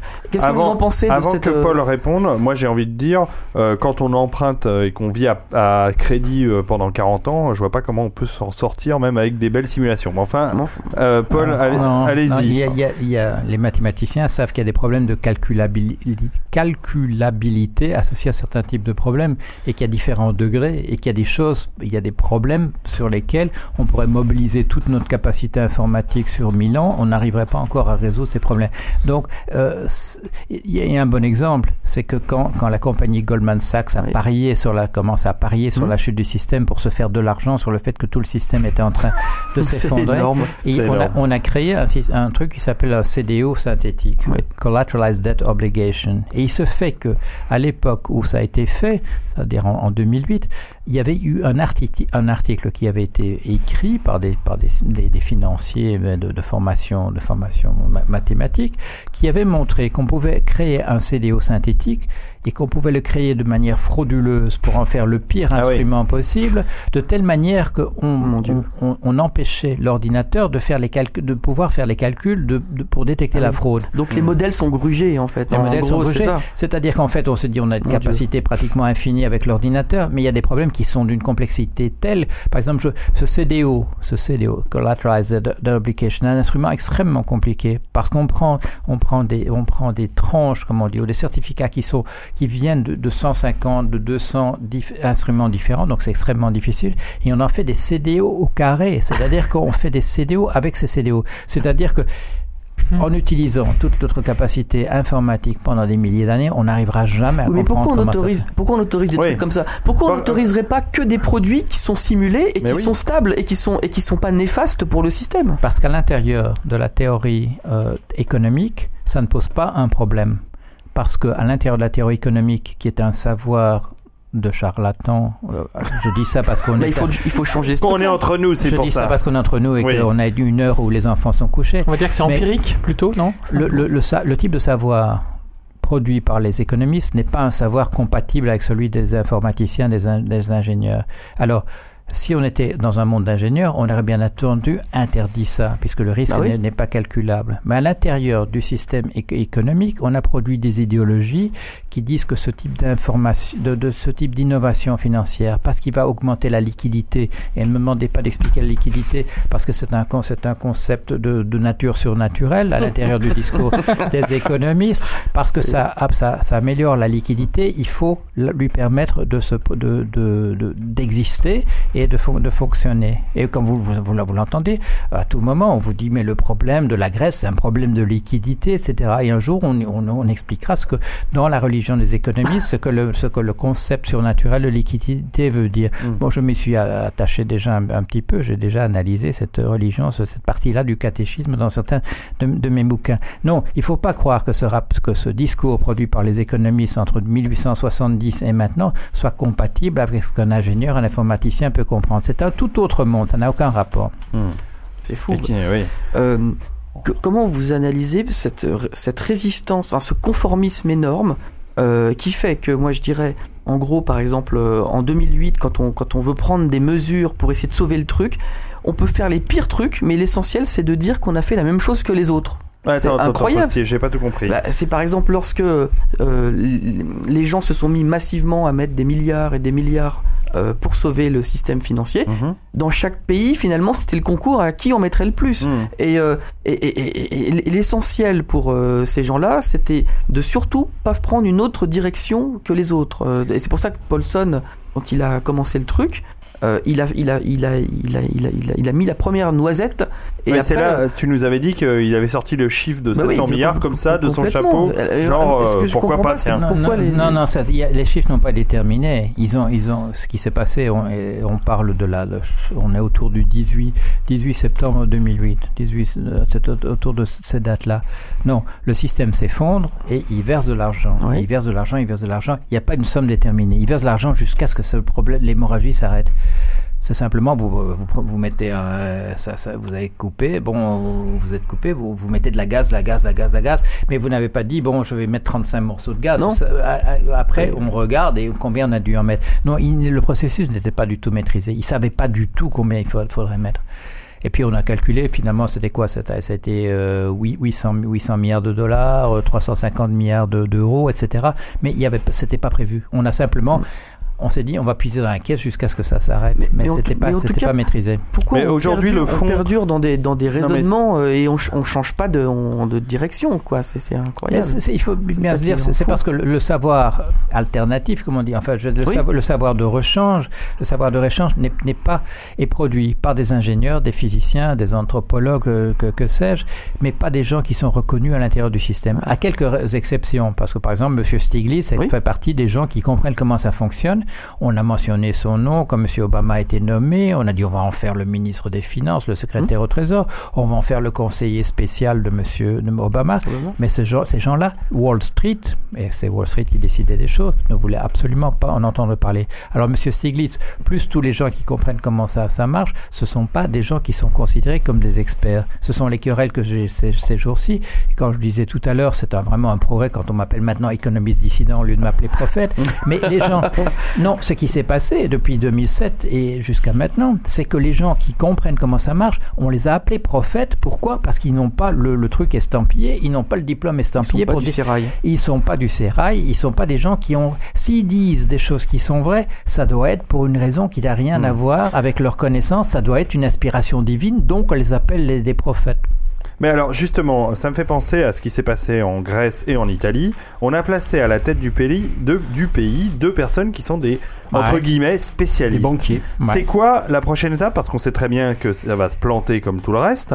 Mhm. Qu'est-ce qu'il va y avoir après? Des extrémistes, euh, des révolutionnaires? On passe à quelle étape ensuite? Parce que quand les spécialistes vont avoir échoué, il va bien falloir passer à autre chose. La société civile. Ça, c'est très intéressant. On s'est dit, on va, on va satisfaire faire les marchés. Alors, qu'est-ce qu'on va prendre? On va prendre un, un bonhomme qui a été un banquier central, donc Oui. euh, il a garanti. Il a travaillé pour Goldman, Goldman Sachs, Sachs. en plus. Ah, il est bien. Voilà, Goldman Sachs, on sait qu'ils comprennent bien le système puisqu'ils bah peuvent, oui. ils peuvent parier Ouais. sur, de, de- sur sa chute, etc. Donc, ils comprennent vraiment comment ça fonctionne. Et on va mettre ces gens à la tête, à la tête de, de leur gouvernement et ça va s'arranger. Pourquoi est-ce qu'on l'a fait? Parce que ces pays-là peuvent plus aller sur les marchés pour demander, par exemple, émettre de la dette, c'est-à-dire pour emprunter. Pourquoi est-ce qu'ils peuvent pas le faire? Parce que en ce moment, s'ils demandent de l'argent pour emprunter pour 10 ans, on leur demande des taux qui sont supérieurs à 6 à 6 Bon, alors on a nommé Monsieur Monti, on a même- on a nommé Monsieur Papademos en Grèce, Monti en Italie, Papademos en Grèce, et on s'est dit les marchés vont être tellement reconnaissants que ça, tout ça, ça n'a pas bougé d'un poil. Pourquoi Parce que ça ne change rien. Parce qu'il n'y a plus d'argent dans la caisse et le fait qu'on nomme un banquier central ou quelqu'un qui travaillait pour Goldman Sachs ne fait aucune différence. En plus, il y a le soupçon que s'ils n'étaient pas très, très malins quand ils étaient à la tête de Goldman Sachs, pourquoi s'ils seraient très malins quand ils deviennent à la, à la tête d'un pays? Hein, C'est c'est- c'est- c'est vrai. C'est pas très rassurant ça, Paul. Euh, Ah non, c'est pas rassurant. c'est c'est parce que tous ces gens qui sont responsables de ce qui se passe en ce moment, ce sont pas les gens qui comprennent comment ce, ce système marche. Et il y a quelques gens qui sont comprennent comment ça fonctionne. Ce sont des techniciens dans, dans des banques, ce sont quelques professeurs associés dans des universités, mais c'est pas ces gens-là qu'on convoque dans les. Ah, on les convoque pas dans les dans les réunions pour. euh, ils ont le droit maintenant de passer pour des dissidents qui ont euh, qui disent des choses intéressantes. C'est tout. Mais alors justement, vous m'avez pas tout à fait répondu. C'est quoi la prochaine étape? Après ces spécialistes, qui est-ce qu'on met au pouvoir?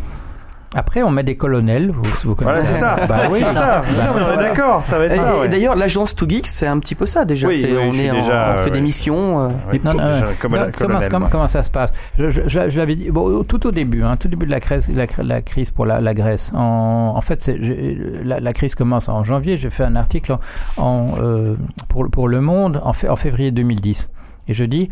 Vous allez voir, on va passer, on va passer à des gouvernements d'unité nationale. On va mettre toutes les parties ensemble en disant c'est parce que euh, si on met un seul parti, il se fait balayer aux élections suivantes, ça va pas marcher comme ça. On les mettre tous ensemble. On fait des gouvernements d'unité nationale. C'est ce qu'on vient de faire en Grèce, c'est ce qu'on vient de faire en Italie. L'étape suivante, bien sûr, ce sont des comités de salut public parce que les gouvernements d'unité nationale sont pas arrivés à, à grand chose. Un comité de salut public, il va arriver, ou bien il va arriver à mettre en place autre chose, ou bien il va, il va, il va jeter l'éponge, et à ce moment-là, on appelle les militaires, non pas parce que les militaires savent, mais parce qu'au moins ils peuvent maintenir l'ordre et qu'on peut Mhm. continuer à faire fonctionner le système. Mhm. Il y a des, il y a, il y a des cas, il y a des cas pires. C'est qu'on appelle les, on appelle les, euh, on appelle les militaires, comme au Chili, et on trouve des idéologues économistes libéraux qui disent c'est formidable, comme un monsieur qui s'appelle Von Hayek, qui est l'inspirateur de tout, tout cet libéralisme, ultralibéralisme, et qui dit je préfère de loin un pays libéral sans démocratie à un, à un pays démocrate, mais qui serait pas un pays ultralibéral. Alors ça, ce sont des gens très très dangereux. On me dit c'est pas des nazis, mais je dis mais ce sont des gens, des idéologues d'extrême droite extrêmement dangereux. Tous les, les, les- les- les extrémistes de droite extrêmement dangereux ne doivent pas ressembler nécessairement à, un- à un- à un colonel nazi. Il y a d'autres variétés. Et ce type-là, ce Von Hayek, c'est un nom à retenir, c'est un type extrêmement dangereux. Je viens de recevoir une thèse qui a été écrite par un psychanalyste, c'est dit, c'est le type qui a mis, qui a écrit un système, qui a mis en place, qui a rédigé un système qui est en compatibilité avec l'instinct de mort, comme l'a décrit, euh, c'est Dark Vador. Mm. Monsieur Von Hayek, c'est Dark Vador, exactement. Je vois, je le connais, gens- celui-là. Voilà, ces gens-là exercent une certaine séduction. Il suffit, Ouais, ouais. vous avez Ouais, vu Dark ce Vador, film, c'est sympa. etc. ouais. Voilà. Ouais, ouais. Ouais, pour les asthmatiques. Voilà, voilà, voilà exactement. Mais c'est pas des choses qui peuvent marcher et surtout c'est pas des gens, des choses qui peuvent rendre les gens heureux. Alors, Vas-y, post-carbone. Ouais, euh, moi j'ai envie de d'essayer d'être un petit peu euh, des fois euh, d'oublier le- le- les horreurs qui peuvent nous attendre. Et j'ai bien aimé quand il a dit tout à l'heure que peut-être on pourrait prendre une porte dérobée qui nous, en- nous entraînerait dans un autre monde. Est-ce que tu as une petite musique? Par exemple un petit truc. Je voudrais vous lire quelque Une chose. petite- Paul Jorion qui peut-être pourrait nous nous emmener vers dans un monde qui, qui, qui serait un peu plus une sympa. musique avec des cuicui Bah, je sais pas, c'est pas, euh, une euh, musique. Euh, D Terminator par C'est le exemple. monde de Narnia. On ouvre une, on ouvre la porte de la Alors. l'armoire et on se trouve dans un monde. Je suis désolé hein, si tu peux me trouver ça. Oui, Ou quelque sinon- chose de, de, de Bah, je joyeux, commence. quoi. Alors, Vas-y. alors c'est c'est euh, tiré donc d'un livre que j'aime toujours bien, que je cite souvent, c'est Edgar Morin, La Voix. Alors, quand un système est incapable de traiter ses problèmes vitaux, il se dégrade, se désintègre ou bien se révèle capable de susciter un métasystème à même de, traiter ses problèmes. Il se métamorphose. Tel quel, le système Terre est incapable de s'organiser pour traiter ses problèmes vitaux. Péril nucléaire qui s'aggrave avec la dissémination et peut-être bientôt la privatisation de l'arme atomique, dégradation de la biosphère, économie mondiale dépourvue d'un système de contrôle-régulation, retour des famines, conflits ethno-politico-religieux pouvant dégénérer en guerre de civilisation. L'amplification et l'accélération de tous ces processus peuvent être considérés comme le, le déchaînement d'un formidable feedback positif, processus d'irrémédiable désintégration des systèmes physiques, mais qui peut transformer les systèmes humains. Le probable est la désintégration, c'est ce qu'on vient, on vient d'en d'en parler, mais j'aime bien ça, l'improbable, mais possible, est la métamorphose. Alors, et c'est là où on a rêvé au blog de Paul. Pour aller vers la métamorphose, il est nécessaire de changer de voie. Mais s'il semble possible d'infléchir certains cheminements, de corriger certains mots, est-il possible ne serait-ce que de freiner le déferlement technique, scientifique, économique, civilisationnel qui conduit la planète au désastre? Et pourtant, l'histoire humaine a souvent changé de voie. Comment? Et c'est là où je- moi je- j'en arrive au blog. Tout commence toujours par une initiative, une innovation, un nouveau message de caractère déviant, marginal, souvent invisible aux contemporains. Et voilà, je voulais vous présenter le dissident Paul Jorion qui va nous faire- permettre de- d'effectuer notre métamorphose. Ouais, Sur une musique de Brésil. Ouais, je t'ai mis euh, un peu de Michael Kamen de Brésil qui Ouais. A- a- avait un Non, côté ça euh, pourrait pas être un déprimant, peu... mais aussi euphorique. Ouais, Il y avait ça- des choses. Ça, euh, évoque, c'est une musique, je sais pas que, s'il a été inspiré par le crépuscule des dieux de, de Wagner, mais enfin ça. C'est possible, ça c'est ressemble, hein, possible. Brasil, qui est un film extraordinaire, Ah pour oui. ceux qui Ah ne oui, le connaissent génial. pas. Un Mm. film de Terry Gilliam des- de la fin des années 80 qui a- n'a pas vraiment rencontré son public, Du milieu mais des qui années des- 80. Il y a Ouais, 84. Il n'y a pas de public Exact. pour un film comme ça. mais hein. qui est un film formidable puisqu'il décrit une société euh, kafkaïenne, Voilà. Mm. ouais, et euh, dans lequel il y a quand même une petite lueur d'espoir, mais, ça se finit pas très surtout, bien. surtout avec l'humour de Kafka. Ah bah oui, l'humour, oui, que, bien sûr. Que, que le film avait oublié. Oui, oui, Le- oui, Enfin, que le film 1984 avait oublié. Mm, mm. Et une petite chanson Ah bah Alors, oui. je vous ai euh, trouvé une petite chanson euh, qui correspond bien à la situation parce que finalement, euh, ben, on va rentrer dans une période où euh, il n'y a plus d'argent, tout le monde va vouloir tout le temps du, de l'argent et le, le poète qui va chanter a une, une explication pourquoi est-ce que tout le monde veut toujours de l'argent. Alors c'est parti pour une petite chanson. Non, Merci Posti. Attends, tu vas voir. Tout le monde est malheureux. Tout le monde est malheureux. Tout le monde est malheureux tout le temps. Tout le temps. Tout le monde veut de l'argent. De l'argent. Tout le monde veut de l'argent. Tout le monde veut de l'argent tout le temps. Tout le temps l'argent c'est pour l'amour. L'argent c'est pour l'amour. L'argent c'est pour l'amour tout le temps. Tout le temps. L'amour pourrait être heureux.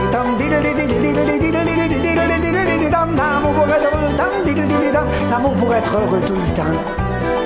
Tout le temps. Heureux puis malheureux. Heureux puis malheureux le repli malheureux, souvent la plupart du temps, tout le temps. Malheureux à la montagne, malheureux à la montagne, malheureux en amour des fois, souvent, tout le temps. En amour avec toi, Ah, pardon, j'ai eu un petit, euh, un petit oh. glitch. Ça suffisait peut-être. Ça suffisait, oui. Bon, voilà. J'ai appuyé sur un bouton, hop, ça a coupé, désolé Posti. Non, non, mais c'était pour euh, trouver une- euh, J'aurai une autre chanson peut-être à la fin si vous avez le ah, temps. Tiens, voilà ton chèque. euh. Merci. Merci docteur. Où en étions-nous Bon, euh, Il nous reste, de mettre de l'ambiance. il hein, nous bon. reste euh, un petit peu, un petit peu de temps. Euh, euh, As-tu d'autres questions de poditeurs, euh, Posti Euh, oui, alors euh, une question qui revient assez souvent, par exemple celle de Grégory Oui. de Paris, euh, qui me dit pourquoi Monsieur Jorion ne ferait pas partie d'un groupement d'individus, il y en a plein de musique. qui ont, qui ont des tas de choses à dire. Euh, on en discutait tout à l'heure, euh, il y a d'autres économistes, il y a euh, des tas de gens qui, qui aujourd'hui euh, proposent des choses, et pourquoi ils se regrouperaient pas tous ensemble pour faire, alors pas un parti politique, mais une, de espèce GIEC économique une une espèce de, de, de groupe de, de gens de bonne volonté, de, des gens qui ont envie de faire changer un peu, un peu les choses, pas seulement sous le forme, la forme d'un blog, mais d'une sorte d'action collective. On ne sait pas bien quel, quel, quel truc, puisque Bah comme déjà, on fait, on fait plus déjà il est quand même très actif avec son blog. Comme de- les on en a- tank, non on en a un Ou petit peu. euh, c'est vrai qu'on en a un petit peu ras la casquette, ça change jamais. euh, voilà, qu'est-ce que vous en pensez euh, c'est- Ben, il, y a, il y a un certain nombre d'économistes qui se sont mis d'a- d'accord autour de la société d'économie politique. Ils ont repris un, un terme ancien pour euh, créer un groupe qui s'appelle les économistes Oui, Thomas. Piketty, etc. Euh, Voilà, alors au début de ce, de ce, de ce groupe, la question s'est posée, euh, est-ce que, est-ce que vous voulez en faire partie? Moi, moi, moi, moi j'ai dit oui.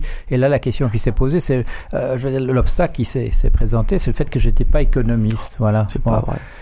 Oui. Mais c'est- En fait, bon, euh, il faut dire, il faut dire que j'étais pas atterré non plus, donc, euh, c'était- enfin, j'ai- j'aimais pas l'expression atterré. Atterré, ça montre un, une espèce de désarroi. Moi, j'ai pas eu de désarroi devant, devant cette crise, puisque il y, avait quand même un, certain moyen de, de l'expliquer. Ceci dit, oui, effectivement, on a, on a un certain nombre. En fait, nos positions sont relativement différentes sur différents types de de- de- d'a- d'aspects. Euh, C'est ça qui explique sans doute pourquoi on ne constitue pas une, une grande société.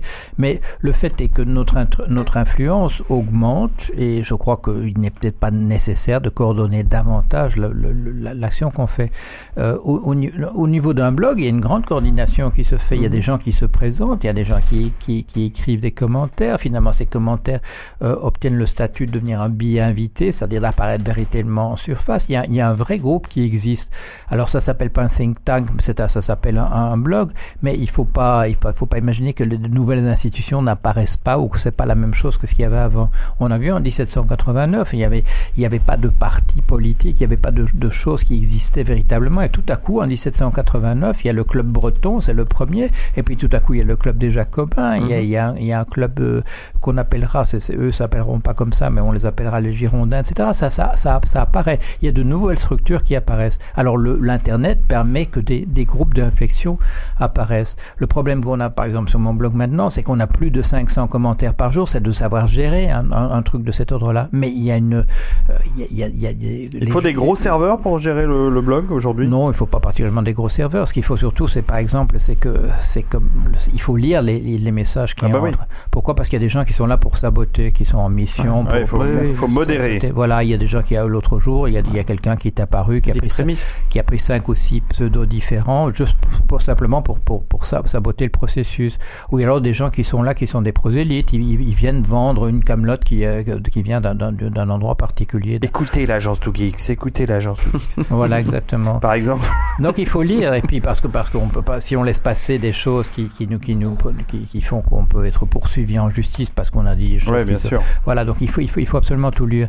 Alors maintenant quand on dépasse les 500 commentaires par Ça jour, représente eh, du boulot. Ben voilà ça ça ça veut dire ça épuise un peu les, les capacités de le faire. Donc il y a une limite aussi en- dans, dans la taille dans la, la taille qu'un qu'un qu'un blog peut atteindre dans, dans du, du gérable. Et c'est pas c'est pas simplement d'avoir plus de gens pour pour pour le lire, c'est simplement que ça entre trop vite, ça entre Mhm. trop vite à l'intérieur de système. Mais il y a un petit noyau qui constitue un groupe de recherche. Certains de ces, gros- de, de ces des gens qui appartiennent à ça, je sais même pas où ils habitent, je sais je sais même je sais même pas qui ils sont. Ils sont derrière un pseudo. Moi-même, j'ai des esclaves, je Euh, sais même pas où ils habitent. Dans ce, Voilà. que vous, dans ce que vous décrivez, ça rappelle euh, par exemple la construction de Linux. Euh, Ouais, c'est ça, Linux, il y a eu un gars un jour qui a dit bah moi je veux faire euh, un operating system euh, qui marche bien parce qu'il y en a marre de Windows. Et puis euh, et tout d'un coup il y a eu des contributions du monde entier, c'est impressionnant. ouais, ouais. Euh, donc peut-être qu'on peut on peut avoir de Ah bah, l'espoir dans ce genre de C'est choses. c'est le moment d'ailleurs de parler euh, du, du- de- d'un fonctionnement de vie, Paul, que vous avez choisi, qui est vachement intéressant. Euh, vous avez un PayPal sur votre blog, bien. donc j'encourage d'ailleurs les gens à aller encore une fois voir le blog de Paul Jorion et euh, de faire un don PayPal, Bien ainsi qu'à l'apéro du capitaine, Oh. hein, n'est-ce pas? Des chaussures taille 42.5, c'est ça? C'est ça. Toujours des Converse 42.5 et des tickets restaurant pour Lord ton père, Manox et le Captain Web. Mais sinon, pour Paul, Paul a un PayPal sur son blog. Et alors ça, c'est un choix de, Bah, c'est un choix de vie bien. en fait. C'est vous avez décidé d'être rémunéré par les gens qui vous lisent. C'est c'est pas un, choix qui s'est posé. Là, ce qui s'est passé, c'est que bon, j'avais perdu mon boulot dans, dans, dans, la, dans la finance aux- États-Unis, dans justement dans ces, entreprises subprimes qui ont, qui ont disparu. Et au bout de deux ans, bon, euh, il n'y a pas beaucoup de- d'allocations chômage en Amérique, euh, on les réserves s'épuisent. Et donc j'ai dit, je vais rentrer en France et je vais essayer de trouver du boulot. Et pour trouver du boulot, je suis désolé les gars, mais euh, il va falloir fermer le blog. Et là, ça a été un cri. euh, Ah oui, c'est marrant. voilà, il y a eu une révolte, une rébellion. Ah, il y a- non, faut, faut pas absolument pas. Vous, vous- le, le- le blog joue un rôle que, que, que- qui est Bah, uni- unique, et il d'utilité publique. Voilà, d'utilité publique. On peut absolument pas arrêter ça. Et c'est François Leclerc que je connaissais pas à l'époque, qui est devenu un des contributeurs essentiels, Un qui a pilier, mené, c'est un qui a- voilà, qui a mené cette rébellion en disant. Je m'adresse à vous, Paul. Que faut-il faire pour que vous n'abandonniez pas le, le blog bah, Je dis, il faudrait que j'ai, si, j'ai un peu d'argent euh, chaque, chaque mois, je voilà, vais pouvoir. je voilà. avec quoi. Voilà. Alors évidemment, il faut payer un peu le- les serveurs, et l'allocation des serveurs. Il, peut, il faut payer quelqu'un pour faire de la maintenance, etc. Plus l'argent dont j'ai besoin pour vivre au jour le jour. J'ai dit, bah, moi, il me faudrait de, de, de- 2000 euros par, par mois. Et euh, François Leclerc, au nom de, des troupes qui étaient derrière lui, a dit, on vous les trouvera. Voilà. Pas mal. Voilà. génial. Alors j'ai dit bon, si c'est comme ça, euh, je me fais pas de soucis, j'aurai cet argent-là et je vais pouvoir continuer à faire le, à, faire, à faire le blog. Et c'est ce qu'on a fait. Et, euh, et, et maintenant, bon, euh, France, François, il, il a, il a écrit des centaines, des centaines de, de, de billets bénévolement. Et l'autre jour, quand on a dans une conversation, il a dit, ben, euh, j'ai dit, ben, écoute, on va demander aussi de payer que, que les gens qui contribuent, qu'il y ait une, un, un- peu une partie pour toi. Et bon, le, le mois dernier, en novembre, il a écrit 36 billets. Ouais, c'est énorme. Plus d'un par jour. Il est normal qu'il soit rémunéré pour, Oui, pour oui, ce qu'il fait. fait là. Bon, voilà. Et donc, c'est comme ça que ça, ça, ça fonctionne. Et c'est la formule qui avait été utilisée justement par les gens qui avait fait du euh, op- open source, du, euh, du logiciel euh, Mhm. libre. Oui.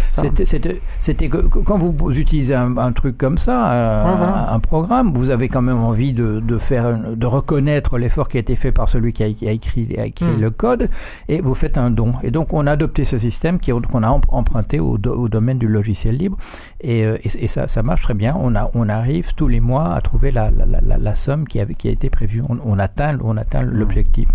Vous avez compris, les amis, ce qui va vous arriver avec l'agence 2Geeks si vous voulez pas qu'on arrête Ah ouais Ah Il va ouais, nous, on raquer. est d'inutilité publique. C'est pas, les, les écoutez pas, eux, ils sont pleins aux as, ils ont absolument pas besoin qu'on les aide. Chut, chut, coupez ça, coupez ça. Il nous savonne la planche. Aïe, aïe, aïe, arrêtez de me frapper. Mais euh, non, mais c'est vachement intéressant, Paul. Mais moi, je, alors, je, je pas justement, euh, comme je suis un riche euh, euh, éditeur, ça tout le monde le sait. Mhm. Euh, 2000 euros, ça me paraît pas énormément pour vivre. Non. Il y a C'est- aussi. vous, vous vivez frugalement. Ah, je vis frugalement. Mais oui, euh, est-ce que vous arrivez à payer euh, les cotisations sociales, euh, euh, le RDS, la CSG oui, parce qu'il euh, oui, parce qu'il faut quand même dire quelque chose, et ça, il faut le reconnaître, c'est que j'ai le, le statut d'artiste, Ah oui. et le statut d'artiste est un statut qui est extrêmement favorable à l'artiste, et ça, et ça, il faut dire au nom de... Je À propos confirme. de, au propos de la, de la France, c'est qu'il y a une reconnaissance du rôle qui est joué par l'artiste et on lui rend pas la vie particulièrement compliquée de ce point de vue-là et ça, j'en bénéficie, ça il faut le dire. Hum, ça c'est formidable. Ça va peut-être être raboté, ça encore, puisqu'on attaque Ça tout. risque d'être arabe. Ah bah, il y a les 7% euh, de TVA sur le livre là.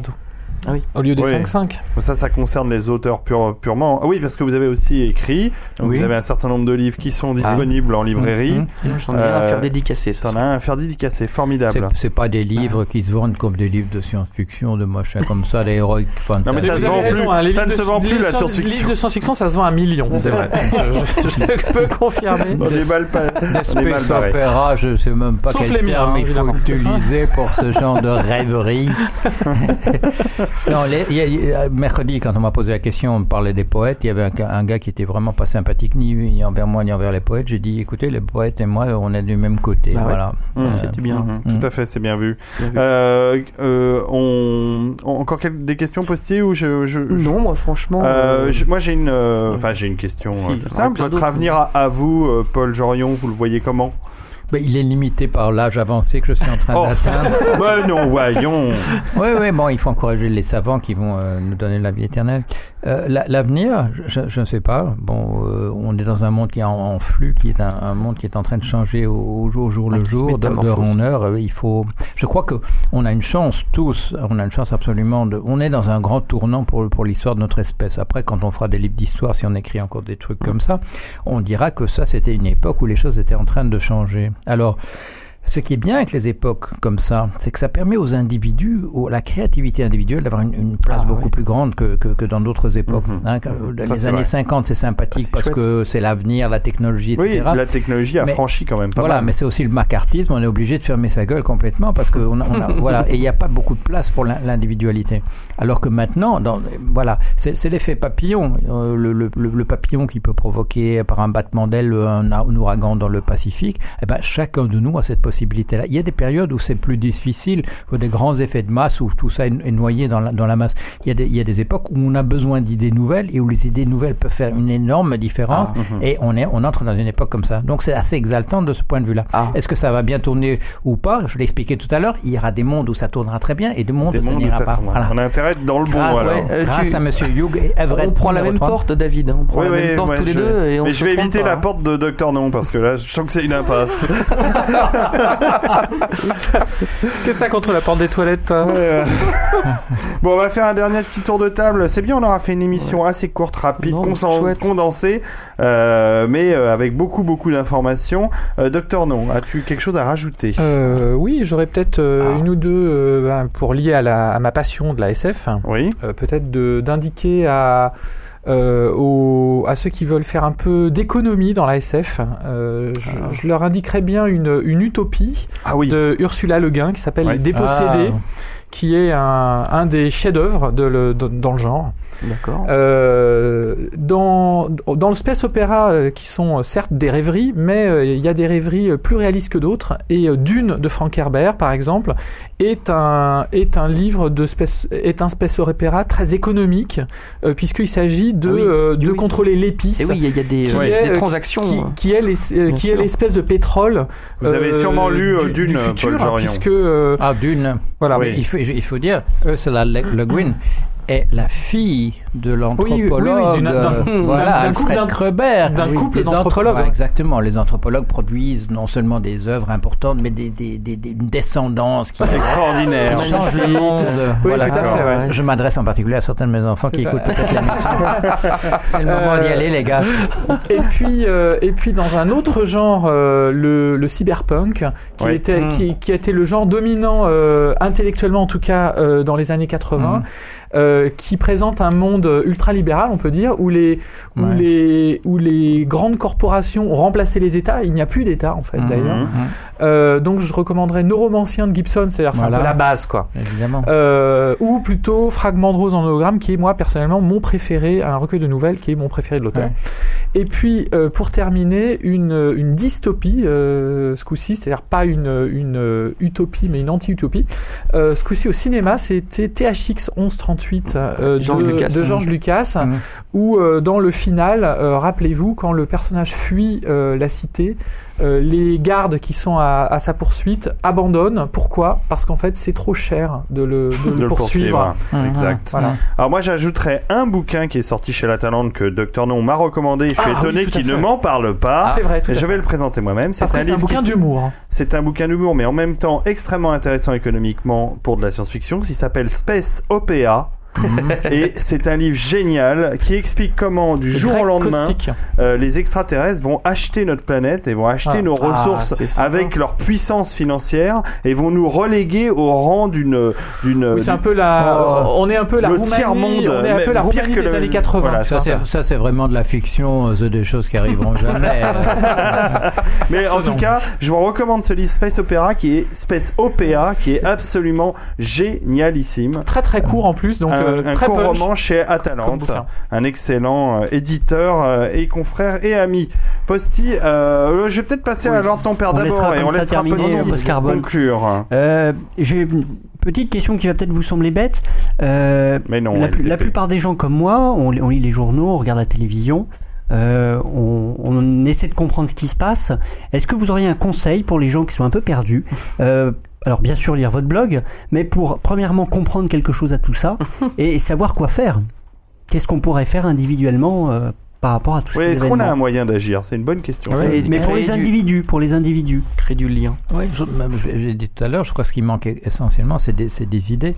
Parce qu'on est, on est justement dans une, une époque où on n'a pas vraiment de représentation de ce qu'il faudra faire par la suite. Alors là, il faut y arriver très rapidement et euh, il faut réfléchir à toutes ces questions. La, Révolution française, ça a été une époque extraordinaire, mais ils, ont compris, il faut regarder les discours qu'ils ont prononcés à l'époque, ils ont compris tous les problèmes qui se posaient.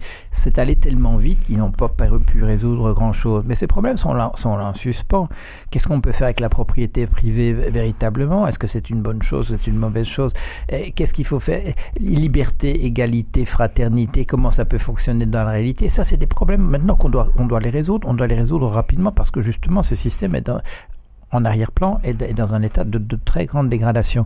Il ne faut pas qu'on se retrouve comme en situation, comme on a en- malheureusement maintenant en, en- en Tunisie, en, Égypte, où il y a des gens qui, eux, qui n'ont pas beaucoup d'idées, s'ils ont des idées qui viennent de très très très loin dans le passé, eux, ils sont prêts à, prendre le pouvoir si, si, si l'occasion se présente. Il ne faut, pas les- il faut pas se retrouver dans des situations de ce type-là, où non seulement on n'avance pas, mais où on se retrouve rejeté à des périodes extrêmement ténébreuses du passé, dans des, dans des âges extrêmement, extrêmement sombres. Donc il faut être, il faut être prêt, il faut participer à toute cette discussion. Il y a, euh, il y avait, il y a quelqu'un que j'aimais beaucoup, que j'ai, connu à l'époque, qui s'appelait Michel de Certeau. Il, a, il avait écrit ce livre à propos de mai 68 qui s'appelait La prise de parole. Et cette prise de parole, il faut qu'elle ait, ait lieu maintenant. Et, et la prise de parole, ça ne doit pas être simplement le fait de parler pour des gens qui n'ont jamais parlé auparavant, mais il faut échanger les idées, il faut mettre en place justement ces institutions, parce que ça c'est très important. C'était la chose qu'avait compris Saint-Just tout à la, fin, dans les derniers jours, au moment euh, juste avant, qu'il soit arrêté, qu'on lui coupe la tête. Il faut créer des institutions qui permettent aux gens de vivre dans un cadre qui soit véritablement vi- vivable. Ce sont des cadres. Ça, c'est un message que qu'un sociologue, un anthropologue co- co- comprend. Les gens ne vivent pas dans, le vide. Il, n'est pas possible d'être vertueux dans, le vide. Est-ce qu'est-ce que Robinson Crusoe est vertueux ou pas vertueux Ça n'a aucun, ça n'a aucun sens. On peut être vertueux à l'intérieur d'un cadre qui est organisé de manière à encourager les comportements vertueux et c'est ça qu'il faut faire. Il faut proposer des institutions qui permettent de le faire. Pourquoi est-ce que je propose l'interdiction, par exemple, des paris sur Ah. les fluctuations de prix? C'est parce que c'était une chose qui était interdite jusqu'en 1885 en France. On avait compris jusqu'à cette époque-là qu'il fallait pas faire ça, que ça fait un jeu que ça casse, voilà, que ça casse tout le système, qu'on peut pas parier sur l'évolution d'un prix. Qu'est-ce qu'on a fait? Les banquiers, ça ne suffisait pas de faire le, le boulot de banquier. Ils ont en plus voulu en plus spéculer. Ils avaient l'argent, ils ont pu soudoyer plus ou moins les, les députés, et on a voté l'abolition de ces trucs-là. On me dit maintenant la, la spéculation, ça a toujours existé sur la nature Ah humaine. C'est pas vrai. C'est. Ça a été, voilà, ça a été interdit jusqu'à la fin du 19e siècle dans nos sociétés. C'est pas vrai que ça a toujours été là. C'était interdit. On l'avait bien compris. Ça, ça a été interdit une première fois sous François Ier. Quand Napoléon est arrivé, il a, il a, il a encore verrouillé les interdictions parce que pour lui, c'était vraiment la vérole, si vous me passez l'expression. Et euh, ça a été compris par un certain nombre de gens. Alors, on n'est pas si bête que ça, qu'on ne puisse pas comprendre aujourd'hui que c'était une bonne chose qu'on interdise ce genre de choses. Maintenant, on dit oui, je reprends la ça permet la liquidité des marchés. Ah, la liquidité des marchés, je La- la religion. Voilà, exactement, la religion, la religion. Mmh, ouais, mmh. ouais. La Non, religion, qui, certaines religions n'aiment quand même pas le- la spéculation. hein. Je crois que l'islam la condamne. Ah bon? Oui, Oui. il me semble. Oui, non, mais les, les religions. Euh, Euh, le- Le, christianisme aussi, hein. christianisme aussi. oui, oui, oui. Mais quand vous trouvez malheureusement que ça Bien qu'il y ait eu des ordres euh, banquiers, justement. Mais, Oui, mais oui. bon. Mais c'est ce qui est, ce qui est très difficile de mettre des systèmes alternatifs, d'autres systèmes en, en place. On l'a, on l'a vu pour l'islam. L'islam a int- a interdit l'intérêt. Si on interdit l'intérêt, qu'est-ce qu'on va faire? On va porter l'attention sur le fait que l'argent soit remboursé. La- la- la- je dirais, on va focaliser son attention là-dessus. Or, l'individu, le ménage, etc., où il peut y avoir des divorces, où on peut mourir, on peut avoir la maladie, etc., c'est pas très fiable.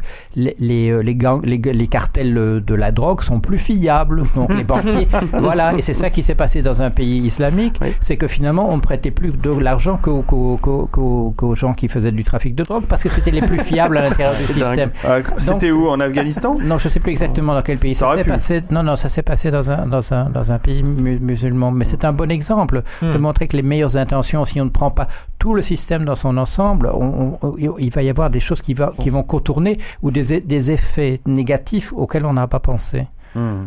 Bon, ben intéressant euh, tout ça. Posti. Euh, Tu as, tu Oh, as bah, quelque chose pour conclure? Moi, je vais non, mais je voudrais juste euh, vraiment remercier le plus chaleureusement du monde euh, Paul Jorion d'être d'être venu voir un peu une bande de, de geeks un De peu zozo. bizarres. Euh, voilà, et peut-être que justement vous avez ouvert une porte un peu un peu étonnante ce soir, euh, on- qu'on espère Non, non, les- non, vous on- avoir on un peu. dit trop de mal de geeks, c'est des gens pratiquement normaux. Enfin, euh, Presque. Pratiquement, simplifiant, hein. simplifiant. pratiquement, parce que quand la caméra est coupée, il s'en passe des choses, je dis pas. oh là, voilà. Bon bah moi Ah, aussi, euh, je veux euh, Voilà. saluer et remercier euh, chaleureusement Paul Jorion d'être venu ce soir. un plaisir. Euh, vous êtes évidemment le bienvenu pour revenir. On refera peut-être un point dans un an Euh, ou un an et Paul, demi. Paul va peut-être venir à la soirée Retour vers le Ah, futur oui, s'il a le courage. voilà, du 10 le décembre. Bon. Donc euh, on va lui Mais trouver une place. malheureusement, euh, ce, ce, post- ce podcast sera, risque d'être diffusé juste après. Non, non, mais tu as promis que tu allais le sortir plus vite. euh, Ouais, je vais. Ah, non, non, non, essayer, je vais ouais, essayer. non, non, c'est moi. euh, les- les- vous connaissez pas les gens de mon blog. Hein. Ouais. C'est tous des tueurs en non, série. Non, ouais, non, mais Ils vont venir te chercher à la Kalachnikov. Ils vont venir chercher le podcast. MP3 directement Non, non, chez je- moi. je, je, je cherche pas à faire du chantage ou à me menacer Non, de bien manière sûr. quelconque. Mais si c'est pas en ligne euh, lundi, euh, Il risque d'y avoir des problèmes. voilà, voilà, voilà. Ok, bon. ok. Sur- Surtout qu'on sait, du- où tu habites, c'est à côté de Docteur Non d'ailleurs. Oui, il y a du matériel coûteux ici en face de On va être vite cassé. Ce serait hein. dommage. Ça serait dommage de l'abîmer. Je vois. eh bien, écoutez, c'est formidable. En tout cas, euh, moi, j'ai passé un excellent moment. Je vais rendre sa liberté à Paul Jorion. Euh, je vous rends votre liberté à vous aussi, euh, chers amis Mais, poditeurs. mais oui, mais qu'est-ce qu'il y a à la clé des menottes? Parce qu'il faut quand même aider. euh, On va faire sortir le, le canari de- dans la mine de Prends la sa cage. clé. Bon, ben, je vous donne rendez-vous très très rapidement à la semaine prochaine euh, pour euh, une émission au, au sujet mystérieux. Oui. En Et gros, puis bien pas sûr, fait, quoi. non, je sais pas encore ce que je fais. Euh, Et puis on va essayer de mettre cet épisode exceptionnel en ligne très rapidement, je vous le promets. À bientôt. Merci de votre écoute, merci de votre attention et bonne nuit. revoir. Bonne nuit, au revoir.